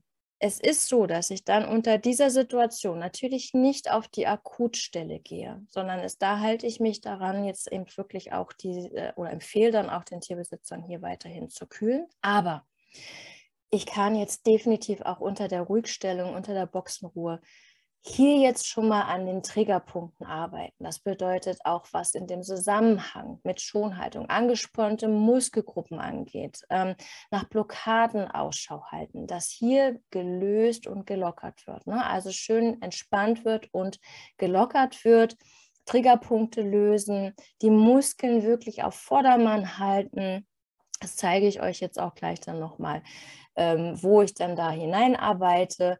Und das ist etwas, was ich auf jeden Fall machen kann. Im Umkehrschluss hole ich damit natürlich auch, was Körperwahrnehmung angeht. Mit dieser Vibrationstherapie gebe ich dem Tier, dem Pferd, dem Hund hier halt auch einfach ein gutes Gefühl. Die Wahrnehmung des Körpers, ja. Also die Propriozeption, die natürlich ja auch leidet unter so einer Ruhigstellung, unter einer gewissen Situation. Also das kann ich hier schon machen. Das heißt, ich behandle mit dem Novafon hier primär natürlich je nach Situation erstmal bei 50 Hertz.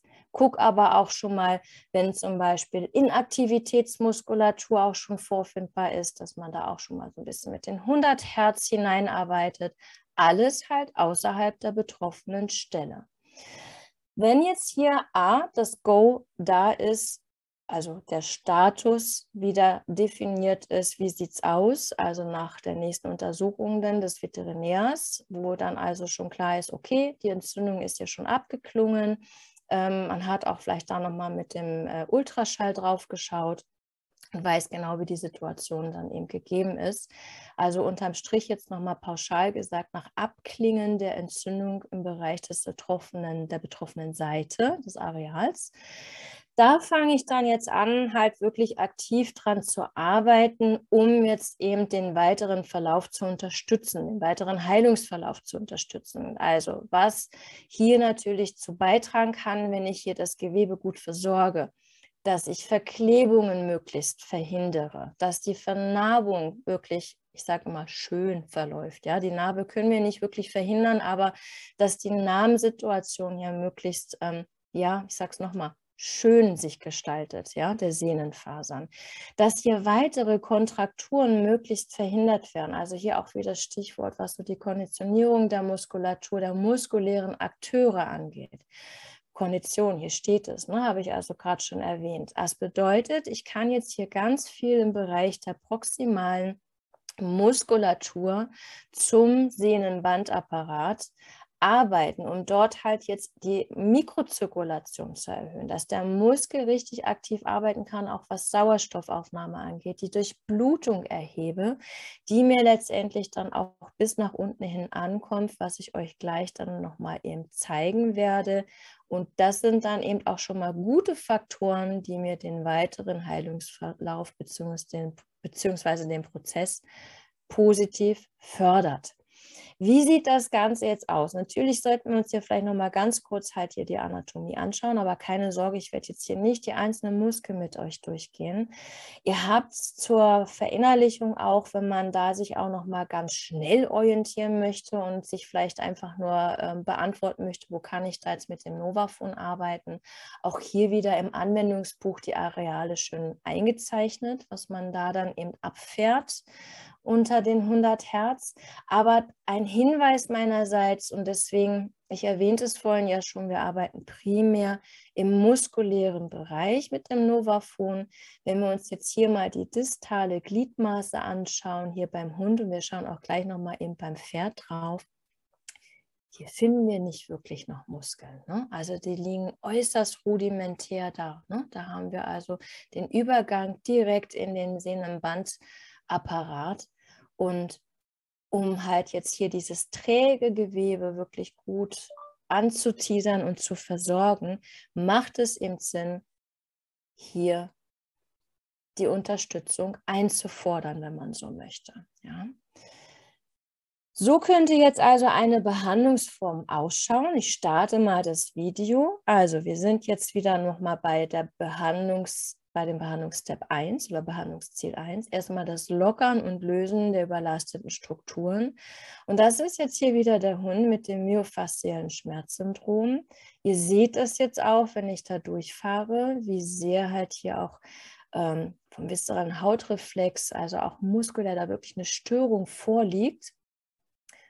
Und ich gehe hier nochmal ganz kurz einen kleinen Minischritt zurück und detonisiere. Ja, das bedeutet, hier fahre ich jetzt zum Beispiel den langen Rückenmuskel ab. Ich habe jetzt hier unterstützenderweise den Igelaufsatz verwendet. Beidseitig behandle ich natürlich.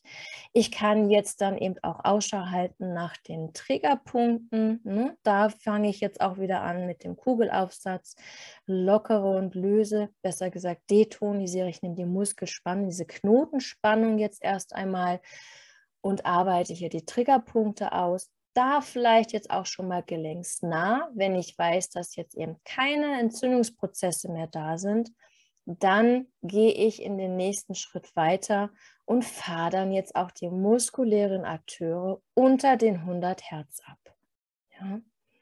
Weil wir jetzt ja natürlich einen Kandidaten haben, jetzt nicht mit einem sehr großen Beinchen, nutze ich halt jetzt hier der Situation angepasst einen Aufsatz. Also ich muss hier jetzt auch nicht unbedingt flächig mit dem Telleraufsatz arbeiten, sondern kann hier auch ruhig mit dem Kugel oder auch sogar mit dem Magnetaufsatz hier einfach die Strukturen schön abfahren.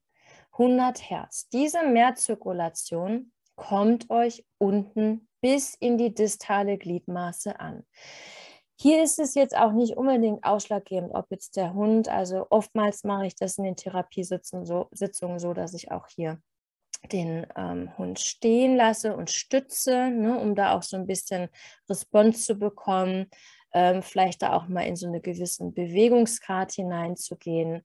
Ähm, er kann aber auch ganz normal liegen und ich starte jetzt mal beide Videos. Erstmal hier auf der linken Seite. Ihr seht jetzt unter der Wärmebildkamera, wie so richtig satt. Ich muss allerdings gestehen, dass ich hier jetzt auch schon behandelt hatte. Das heißt, ihr seht hier schon tatsächlich die stattgefundene satte Durchblutung distal. Aber ihr werdet es gleich in einem anderen Video sehen, wie sie dann gerade mit beginnender Behandlung erst entsteht. Und das passiert relativ schnell. Deswegen starten wir jetzt hier mal auf der Seite des Videos. Hier liegt jetzt tatsächlich ein Hundepatient auf der Seite. Auch das geht. Wenn ihr jetzt mal ganz runter schaut bis Richtung Pfötchen, seht ihr richtig, wie das schubweise eben diese Durchblutung ankommt, diese Mehrzirkulation ankommt bei der Stimulation des proximalen muskulären Bereiches. Wem das jetzt zu schnell ging, habe ich auch hier an der Stelle einfach noch mal ein bisschen von der Fotodokumentation aufgeführt. Ihr seht halt jetzt hier noch mal zu Beginn die Situation, proximal distal, nach circa 45 Sekunden und hier jetzt nach einer Minute. Also hier behandle ich auch nicht unbedingt sehr lange. Vielleicht kommt nachher die Frage auch, wie lange ich da behandle. Ähm, es ist so, dass halt hier natürlich je nach Größe des Patienten ich auch die Behandlungszeit immer anpasse. Ihr könnt insgesamt eine Novafom-Behandlung, auch wenn ihr es als Therapiebaustein in der Gesamttherapiesitzung einsetzt, 15 Minuten am Stück durchführen. Wenn der Patient jetzt immer kleiner wird, also jetzt bei der Hundegröße, den ihr, die ihr gerade gesehen habt, passt, passt das auch noch wunderbar. Aber wenn jetzt auch das, der Hund oder auch die Katze vielleicht an der Stelle, wenn das da so immer kleiner wird, kleine Rasse vorliegt, ähm, verkürzt sich hier auch die Behandlungszeit, zum Beispiel auch mal so auf fünf, sechs Minuten am Stück, auch vollkommen ausreichend dann bei der Körperkonstellation. Aber ansonsten auch 15 Minuten am Stück beim Pferd. Aber wenn ich jetzt halt hier schon Response bekomme, ja, und ich achte ja auf die Toleranz. Ich sehe ja auch, ähm, ich arbeite mehrere Areale aus. Deswegen also die Behandlungszeit für, für oder pro Areal, die beläuft sich hier vielleicht dann eben so bei maximal einer Minute bis zwei Minuten. Ja, beim Pferd dann zum Beispiel, wenn ich da in der langen Rückenmuskulatur arbeite, fünf, sechs Minuten, gehe dann aber auch nochmal in die proximale Muskulatur zu der Gliedmaße, zum Beispiel dann auch da nochmal drei, vier Minuten pro Seite.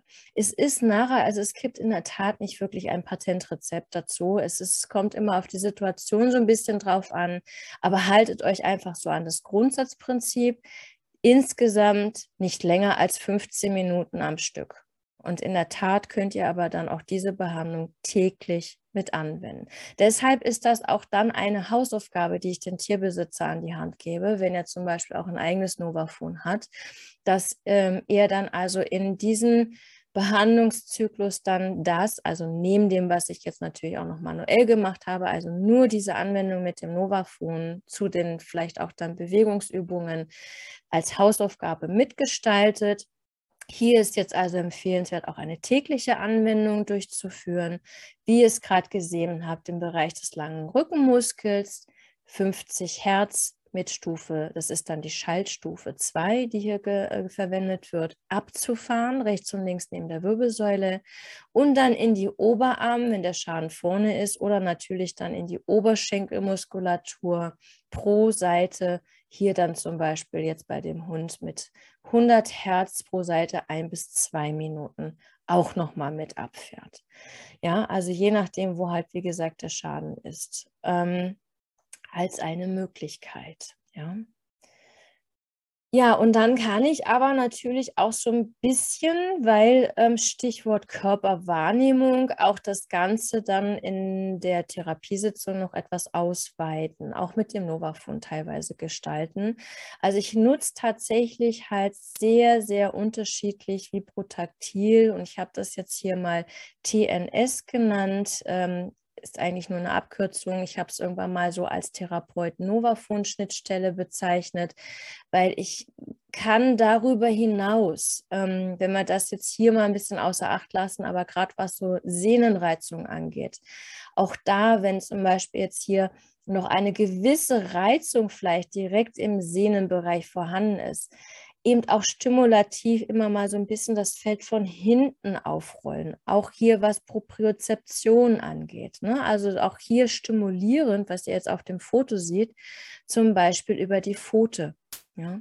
Wenn ihr euch vorhin gefragt habt, ja gut, wenn da keine Muskeln sind, kann ich ja nie im Bereich des Sehnenapparats behandeln.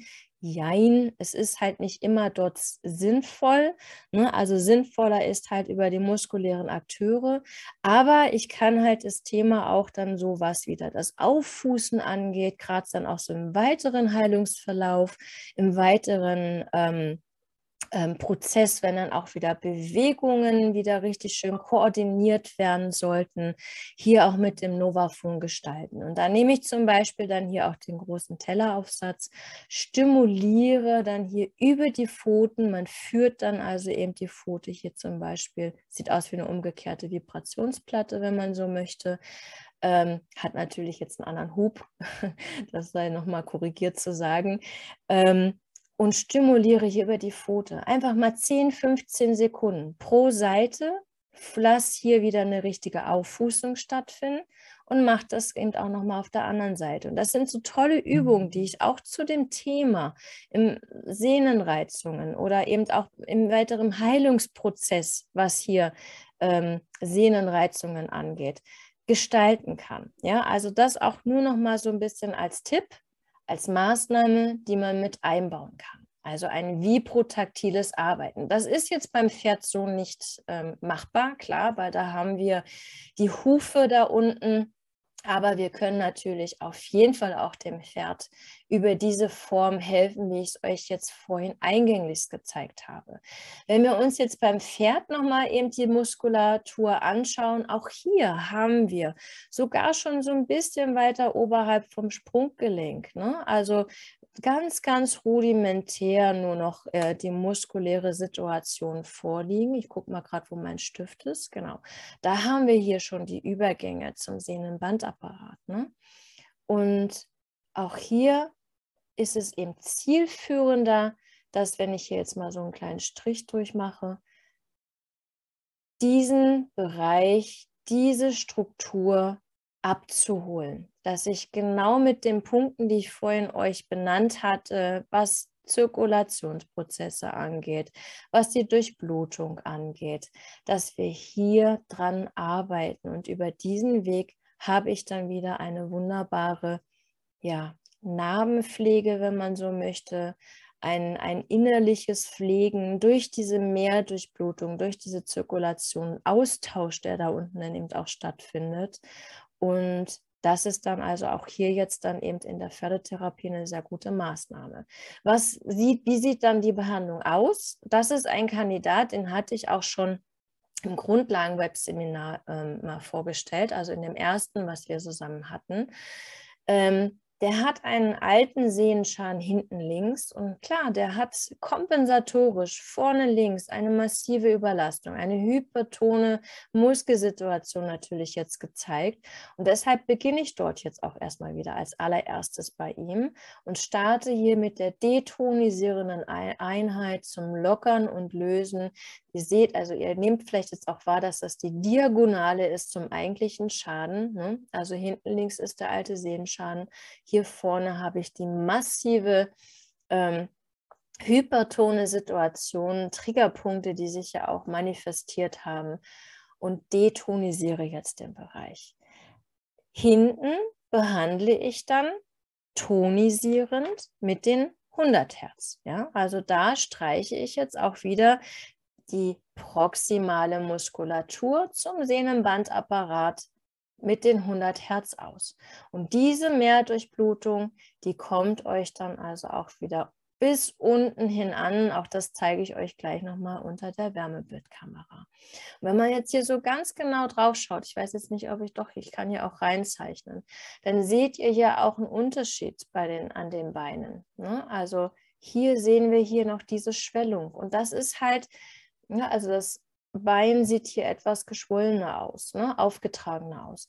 Und das ist hier in diesem Fall auch keine Anschwellung äh, durch liquide Ansammlung, also eben durch Flüssigkeit, sondern hier haben wir diesen uralten Namenschan und diese Ausuferung der Narbe. Also das heißt, da haben wir einfach diese Ausweitung der vernarbten Situation, ne? also diese Aufschwartung, die da zu sehen ist. Vielleicht fragt ihr euch dann auch, ja, geht es dann gar nicht so? Ne? Also kann ich da jetzt gar nicht irgendwie auch, ne, gerade was so die Ausrichtung der neuen Sehnfasern angeht, da vielleicht auch mal einen kleinen Reiz draufsetzen? Bei diesen Kandidaten würde ich es jetzt nicht mehr machen, weil das sieht jetzt innerlich so aus, wie ihr es vorhin bei diesem Präparat gesehen habt. Ne? Ähm, da würde ich also, das ist ein ganz kompakter Raum, da würde ich jetzt also nicht unbedingt nochmal mit Vibrationen draufgehen.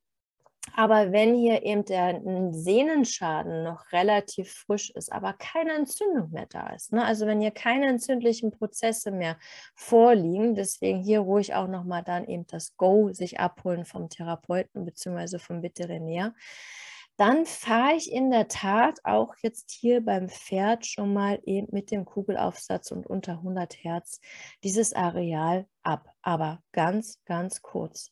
Ja, das ist nur tatsächlich nur mal so ein kleiner Teaser, ein kleiner Stimulus, um halt hier den Sehnen vielleicht an der Stelle nochmal so einen kleinen Schubser zu geben.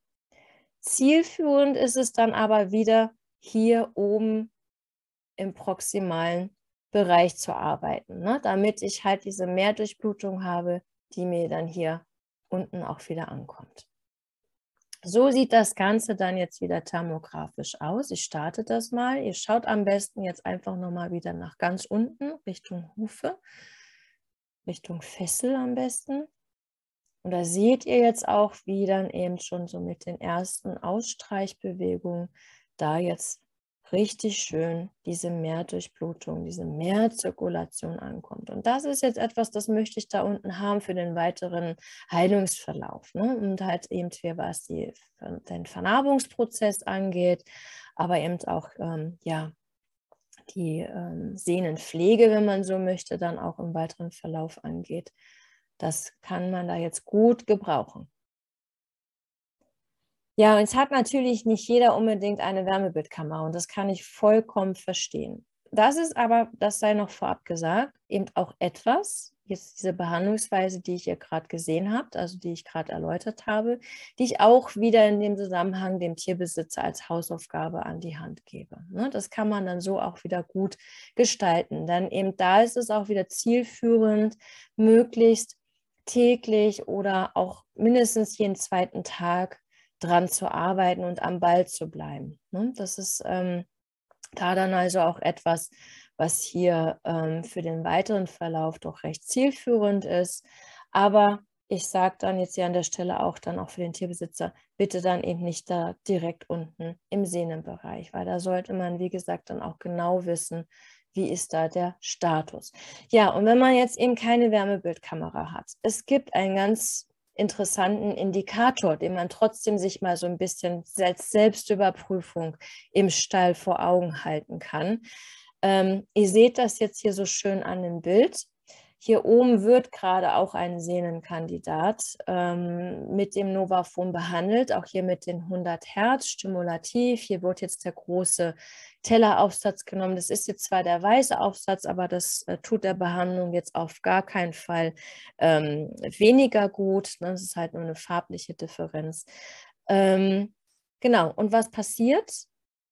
Es setzten sich tatsächlich distal auch primär, also hier unten im Bereich, die fliegen ab. Das hört sich jetzt so ein bisschen komisch an, aber Fliegen ziehen sich halt zur Wärme hin. Und interessanterweise sieht man es tatsächlich dann an den Beinen wo auch gerade behandelt wird. Ne? Ich würde lieber dann hier, ähm, wenn ich ruhig behandeln möchte, ein Fliegenspray vorher auftragen. Das macht es natürlich insgesamt mit der Behandlung äh, ruhiger, aber hier wollten wir es einfach mal dargestellt haben, wie man das Ganze für sich auch mal kontrollieren kann oder dass da tatsächlich da unten was ankommt. Ne? Und ähm, ja. Entschuldigung, dazu eine Frage, Frage von Katja. Ähm, wie lange hält die Mehrdurchblutung an? Also die Nährdurchblutung hält natürlich bestenfalls immer unter Bewegung an. Ne? Ähm, und jetzt ist es ja so, jetzt haben wir die Boxenruhe. Also deswegen, ich könnte jetzt nicht sagen, die hält eine Stunde an, die hält vielleicht zwei Stunden an. Natürlich bewegt sich das Pferd auch minimal auch in der Box oder vielleicht darf es auch noch ein bisschen in, in, auf dem Paddock halt sich dann eben bewegen. Aber ähm, so richtig anhalten tut es halt wieder, wenn halt ähm, der Bewegungsfanatiker auch sich wieder richtig bewegen darf. Also richtig unter Schritt, Trab, Galopp. Und ähm, deswegen nimmt die natürlich auch wieder relativ schnell ab. Und das ist auch unter anderem eine Begründung, warum ich sage, hier bitte täglich dran arbeiten. Ja. Noch eine Frage? Ähm, ja, eine ganze Menge, aber die spare ich mir zum Schluss auf. Okay, ich komme jetzt, komm jetzt auch allmählich zum Schluss. Ich glaube, ich bin jetzt auch schon ein bisschen drüber. Ne? Na, ich, ja, fast. aber du siehst, ich bin jetzt hier schon am Ende, Kathi, ähm, mit meinen Ausführungen. Wichtig ist halt, und ich sage das eingänglichste auch immer, das Behandlungsziel immer vor Augen halten. Ähm, wenn wir uns jetzt hier im Zusammenhang mit den ähm, Tendopathien oder mit den Sehnreiz- und Triggerpunkten auch nochmal so ein bisschen das Behandlungsziel vor Augen halten, um was geht es da? Ich möchte natürlich etwas tun, um Schmerzen zu lindern. Das ist halt schon mal eine ganz große Prämisse. Das kann ich hier, Stichwort Gate-Control-Prinzip, sehr gut über die Vibrationstherapie abholen. Es geht darum, auch eben Konditionen, also konditionell am Muskel zu arbeiten, aber auch Stichwort Propriozeption und Koordination halt möglichst wiederherzustellen, was dann eben ja durch die lange Schonhaltung hier etwas aus dem Gleichgewicht äh, geraten ist. Auch da kann ich viprotaktil sehr gut wieder mit der Vibrationstherapie arbeiten. Es geht auch darum, weitere Kontrakturen zu verhindern. Habe ich euch auch jetzt schon erläutert, durch diese Mehrzirkulation, durch die Nutzung des tonischen Vibrationsreflexes habe ich eben die Stimulation der Muskelspindeln und damit diese Muskelkontraktion. Also ich habe da richtig Bewegung drin. Und dabei fühlt es sich immer noch super sanft an. Also auch das kann ich sehr gut abdecken und es geht natürlich unterm Strich auch darum, bestmöglichst die Gelenkbeweglichkeit halt wiederherzustellen, die ja gerade was so Sehnenbandapparat angeht, ja auch, ähm, das spielt alles zusammen. Ne? Also da kann ich auch natürlich sehr gut in dieser Form unterstützen. Und summa summarum, das steht jetzt hier zwar nicht auf dem Slide, geht es natürlich auch immer wieder und immer als allererstes um die Lebensqualität. Vom Behandlungsansatz habe ich euch das jetzt hier nochmal in diesem Slide einmal zusammengefasst. Das heißt, startet bestenfalls immer erstmal mit einer Maßnahme, die ich jetzt hier wieder abgekürzt habe, nämlich mit BAAÜS.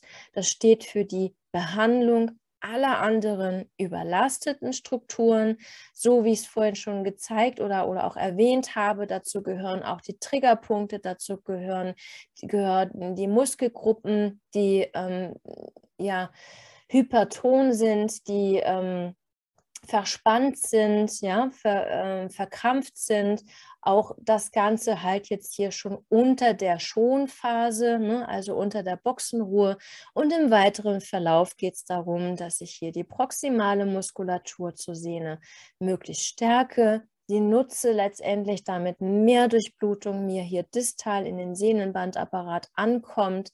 Ich kann gegebenenfalls auch eben kurze Stimuli einsetzen direkt an der Sehne, hier aber auch wirklich maximal 30 äh, Sekunden bis einer Minute.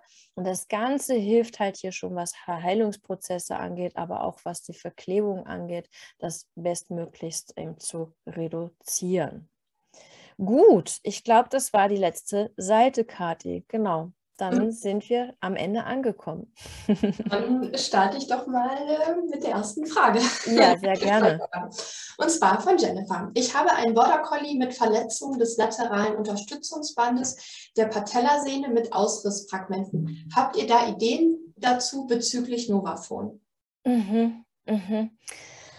Ähm, ja, auf jeden Fall eine ganz, ich wollte schon sagen, spannende Situation. Nee, spannend ist sie nicht, aber ähm, das, was ich, wo ich jetzt tatsächlich auch wieder als allererstes ansetzen würde, ist mal so ein bisschen A, Ruhe in den Körper zu bekommen, weil das ist, also egal, Dist, also in der Gliedmaße eine Situation zu haben, das ist wie bei uns Menschen auch, das ist ein echter Stress. Ich, man kann nicht gleichmäßig irgendwie die Gliedmaße belasten, man muss immer kompensieren. Also eine, ein Faktor, und ich bezeichne es eben ganz gern so als Stressbremse, ist dann wieder zum Beispiel halt hier mal den langen Rückenmuskulatur abzufahren mit 50 Hertz. Ich kann in Richtung der Hüftmuskulatur, der Oberschenkelmuskulatur hier mit 100 Hertz arbeiten, auch wieder was das Schmerzmanagement angeht.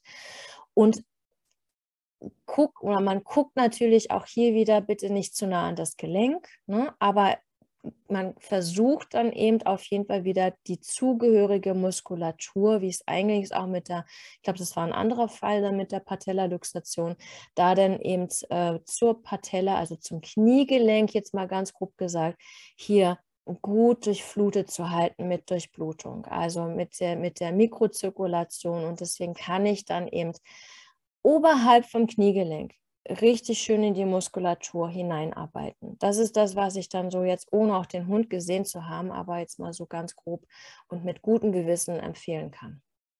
Ähm, dort dann halt mit 100 Hertz Muskulatur im Bereich der, der Überlastung. Also ich kann mir vorstellen, dass da eben auch ein Thema ist im, im vorderen Brustwirbelbereich, da wo ich mal mit 50 Hertz dann hineinarbeiten und dann aber auch bitte immer beidseitig arbeiten. Ja, auch wenn jetzt hier Patella-Situation nur einseitig sein sollte, auch die gleiche Behandlungsweise auch mit parallel auf der anderen Seite bitte durchführen, weil das eben wichtig ist für das Körpergefühl dann auch.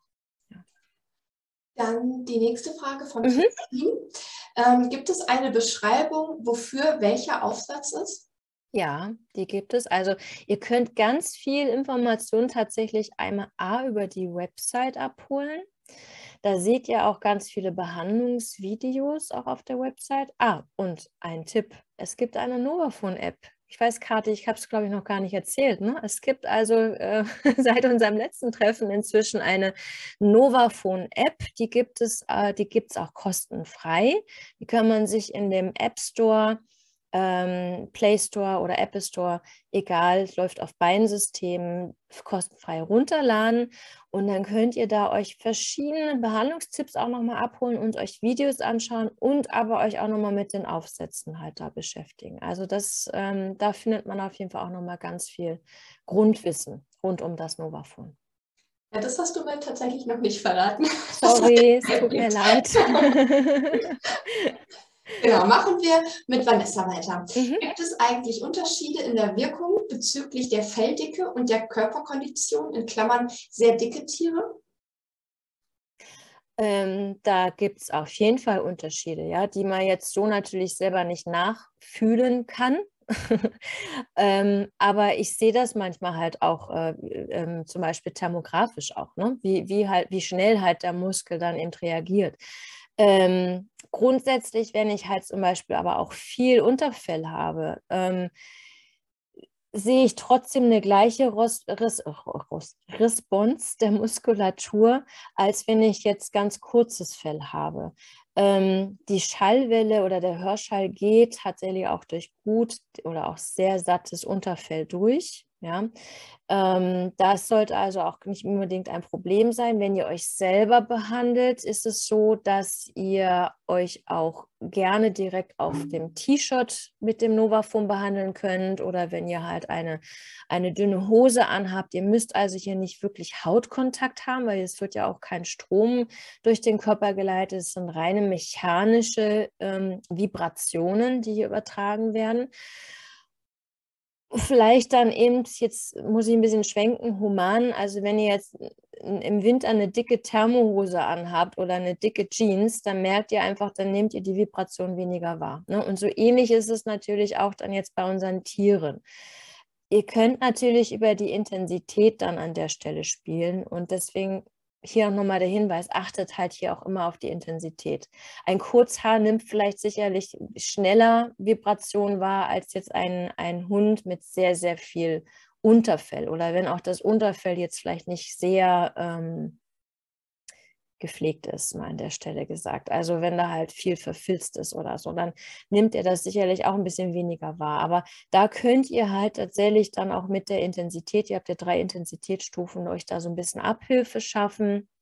Und was war das zweite jetzt in der Frage nochmal? Ähm, ähm, es da auch um adipöse Situation, glaube ich, ne? oder? Ja, genau. Mhm. Ja, also ähm, ja, was, was, macht, was macht Adipositas? Also muss ich jetzt auch wieder so ein bisschen ausschwenken. Ich sehe auch gerade, dass da noch extrem viele Fragen sind, sehe ich gerade im Chat. Aber deswegen sag Kathi, wenn ich es halt zu lange ausführe. Aber mir ist es immer wichtig, das so ein bisschen nachvollziehen zu können. Ähm, dieses weiße Fettgewebe, also das speichert natürlich A unheimlich viel. Und Fakt ist auch, dass ähm, was die Schmerzsituation angeht, ähm, da auch die Hunde oder Pferde oder auch wir Menschen dann prädestiniert sind. Das hat aber was mit der Fettkonstellation zu tun, weil da einfach schon ganz viel vorprogrammiert ist, ähm, dass mehr Schmerz A wahrgenommen wird, weil mehr Entzündungsprozesse auch entstehen können. Und ähm, deswegen wird aber jetzt ein adipöser Hund oder ein adipöses Pferd nicht unbedingt jetzt weniger wahrnehmen, wenn es um Schmerzlinderung angeht. Ja, weil ich habe hier ja eine Sensor, einen sensorischen Reiz. Also ich bediene die sensorischen Rezeptoren. Ein hm, bisschen schwierig, vielleicht jetzt so ohne ein Beispiel gezeigt zu haben, das darzustellen, aber vielleicht hilft das schon. Also man kann jetzt nicht unbedingt sagen, dass ein adipöses Tier weniger wahrnimmt von der Vibration, weil es kommt darauf an, was hat es. Hat es Schmerzen, dann wird es da auf jeden Fall auch schon unheimlich schnell drauf ansprechen. Viel wichtiger wäre aber von der Adipositas runterzukommen, weil dann sind auch diese Schmerzen nicht so begünstigt. Ähm, dann von Nadine.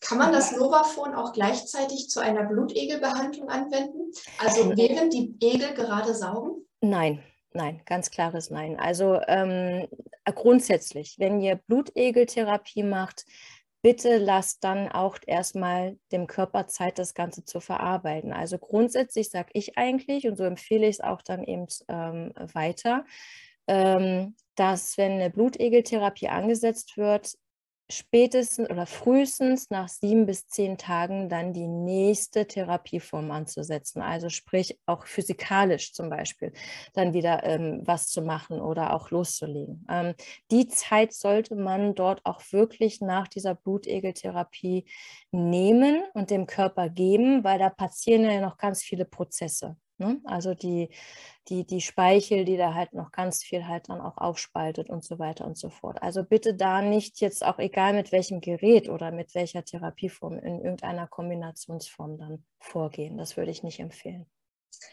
Dann die nächste Frage ist von Vanessa. Gibt es auch Erfahrungen für den Einsatz zur Muskelnervenstimulation? Also können die Reize auch die Nerven bzw. Propriozeption aktivieren? Denke da zum Beispiel ja. an die Mobilisation von Hunden nach einem Bandscheibenvorfall. Ja.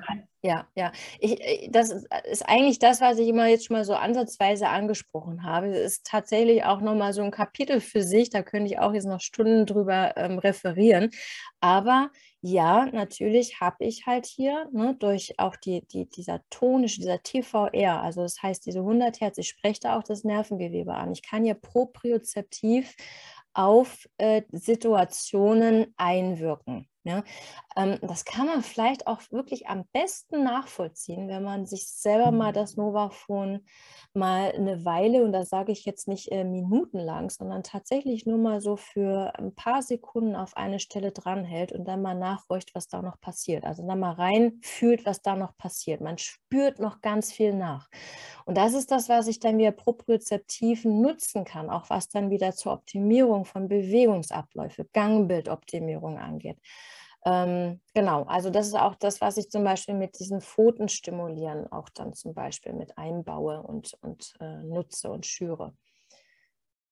Wenn da jetzt natürlich die Frage in eine andere Richtung ging, dann vielleicht da auch ruhig gerne nochmal, also gerne auch in Austausch gehen, wenn ihr mögt, äh, nochmal in 1 zu 1 Dialog, weil da gibt es wirklich, es gibt einfach ganz viele Möglichkeiten. Also ich erzähle das auch nicht, weil ich jetzt bei der Firma arbeite als Dozent, Therapeut und Produktmanager, sondern weil ich wirklich als Therapeut da wahnsinnig von überzeugt bin und einfach schon so viele positive Sachen erfahren habe und, und gesehen habe. Das sind so Kleinigkeiten die man da auch wirklich gut mit ähm, kombinieren kann oder einbauen kann. Ja. Nächste Frage mhm. von Christine. Ähm, sie fragt, ähm, ob das Novaphone eher vor oder nach dem Training äh, eingesetzt werden sollte. Kann man tatsächlich sowohl als auch verwenden. Also man kann ähm, im Prinzip so ein kleines Warm-up und Cool-down tatsächlich gestalten. Also ich empfehle dann, vor der Bewegung mal mit den 100 Hertz die Hauptmuskelgruppen mal abzufahren, also so wie der lange Rückenmuskel, Gruppenmuskulatur, Bereich äh, Vorderhand, die Schultermuskulatur. Und da auch da nicht lange, mal so 10, 15 Minuten. Ihr sollt jetzt nicht über den Körper rüber hetzen, das nicht, aber abfahren. Ne? Langsame, schöne Bewegungen durchführen und die äh, äh, Regionen abfahren. 100 Hertz, das wäre dann sozusagen euer Warm-up, eine Tonisierung, eine Aktivierung der Muskulatur. Und nach dem Training dasselbe in Grün, aber mit den 50 Hertz. Das ist dann wie ein Cool Down. Also helfe ich natürlich auch jetzt nochmal zirkulatorisch, ne? Gerade was Prävention, Azidose angeht, ne? Muskelkater vorbeugen, äh, die Muskulatur sich einfach zu verhelfen, besser zu entspannen. Also da dann eben diese Region gerne nochmal mit 50 Hertz abfahren. Das, können, das kann man so gestalten, ja. Die nächste Frage von Katja ist, äh, geht in die Richtung. Die möchte nämlich gerne fragen, äh, oder sie fragt, kann man es zweimal am Tag anwenden? Ja, dürft ihr, auf jeden Fall. Also ähm, grundsätzlich so pauschal empfehle ich es halt dann eben auch dem Tierbesitzer, ähm, einmal am Tag durchzuführen. Ich stimme es dann situativ drauf ab. Aber es gibt Studien, die halt zeigen, dass man zum Beispiel eine Novafon-Anwendung dreimal am Tag 15 Minuten lang verwenden kann. Und das kann man eben auch hier in der Tat dann gut auf die Pferdewelt übertragen. Für einen Hund würde ich da dann eher mal auf zweimal dann am Tag gehen und dann vielleicht dann eher zweimal am Tag zehn Minuten dann behandeln. Also es kommt immer so ein bisschen situativ drauf an und tatsächlich auch viel intuitiv. Aber da auch ruhig immer gern nochmal nachfragen, wenn da irgendwo Unsicherheiten sind. Aber das kann man machen. Ich würde halt nur nicht, dass da nochmal als kleiner Sicherheitshinweis ähm, erwähnt, bitte halt jetzt nicht einfach eine Stunde am Stück irgendwie behandeln. Das macht wenig Sinn. Es schadet zwar nicht, aber es bringt auch keinen Mehrwert. Auch das hat halt eine Studie gezeigt. Und dann noch eine Frage von Cosima. Wie mhm. lange sollte zwischen einer Akupunktur und dem Novafon-Einsatz liegen? Also wie viel Zeit sollte ja. zwischen? Also ich, also ich empfehle eigentlich immer 48 Stunden. Ähm, da gibt es sicherlich auch andere Erfahrungswerte oder auch andere Meinungen dazu. Deswegen, das, so habe ich es mal gelernt. Ähm, aber so 48 Stunden ähm, nach einer Akupunktur gebe ich dann auf jeden Fall schon mal den Körper Zeit, ähm, bevor ich dann jetzt eben mit, da würde ich jetzt auch nicht gleich jetzt wieder eine Vollbehandlung mit allen physiotherapeutischen Maßnahmen machen, aber dann um eine Novafon-Behandlung zum Beispiel dann 10, 15 Minuten lang zu machen, das kann man machen. Wenn ich ähm, jetzt keine Frage übersehen habe, war es tatsächlich die letzte Frage. Oh, okay, super. genau. Aber ja, da habe ich ja doch nicht so sehr überzogen. Und wie gesagt, äh, es gibt ja die Aufzeichnung für die Leute, die genau. übergehen müssen. Perfekt, perfekt. Genau. Ja, vielen, vielen Dank. Vielen Dank, Kathi, für alles drumherum, für deinen Support im Hintergrund. Es war, hat mir wieder mega viel Spaß gemacht. Vielen lieben Dank auch an alle Teilnehmer. Schön, dass ihr dabei wart. Ähm, ich würde einfach mal sagen, einen wunderschönen Abend. Bleibt gesund und ich würde mich freuen auf ein baldiges Eine Wiedersehen. Eine Frage noch. Ah, ja, gerne. Ähm, kann man auch die Präsentation irgendwie noch bekommen? Ja, äh, die, die äh, Aufzeichnung später. Genau, die Aufzeichnung ja. habt ihr auf jeden Fall, ja. Mhm. Okay, danke. Ja, und vielleicht noch ein bisschen, bisschen Werbung. Ähm, Alex kommt wieder zu uns. Das Datum weiß ich jetzt gerade tatsächlich nicht auswendig. Ach, stimmt, ja. Arthrose, ne? Hat, ne? Genau, Arthrose. Mhm. Das kann ich dir sagen. Ich glaube, es ist der, nee, nicht, ich glaube, ich weiß. Es ist ein Tag nämlich nach meinem Geburtstag, der 18. Ei. Oktober. genau, also wenn ihr dann nochmal Zeit und Lust habt, äh, kommt gerne nochmal wieder dazu. ja, würde ich mich riesig freuen. Also vielen, vielen Dank. Hat mir wieder super viel Spaß gemacht. Ich hoffe, ihr konntet ein bisschen was mitnehmen. Und ja, und sagt dann jetzt an der Stelle Tschüss, bis bald. Schönen Abend euch. Auch von mir einen schönen Feierabend. Bis dann. Tschüss. Danke. Tschüss.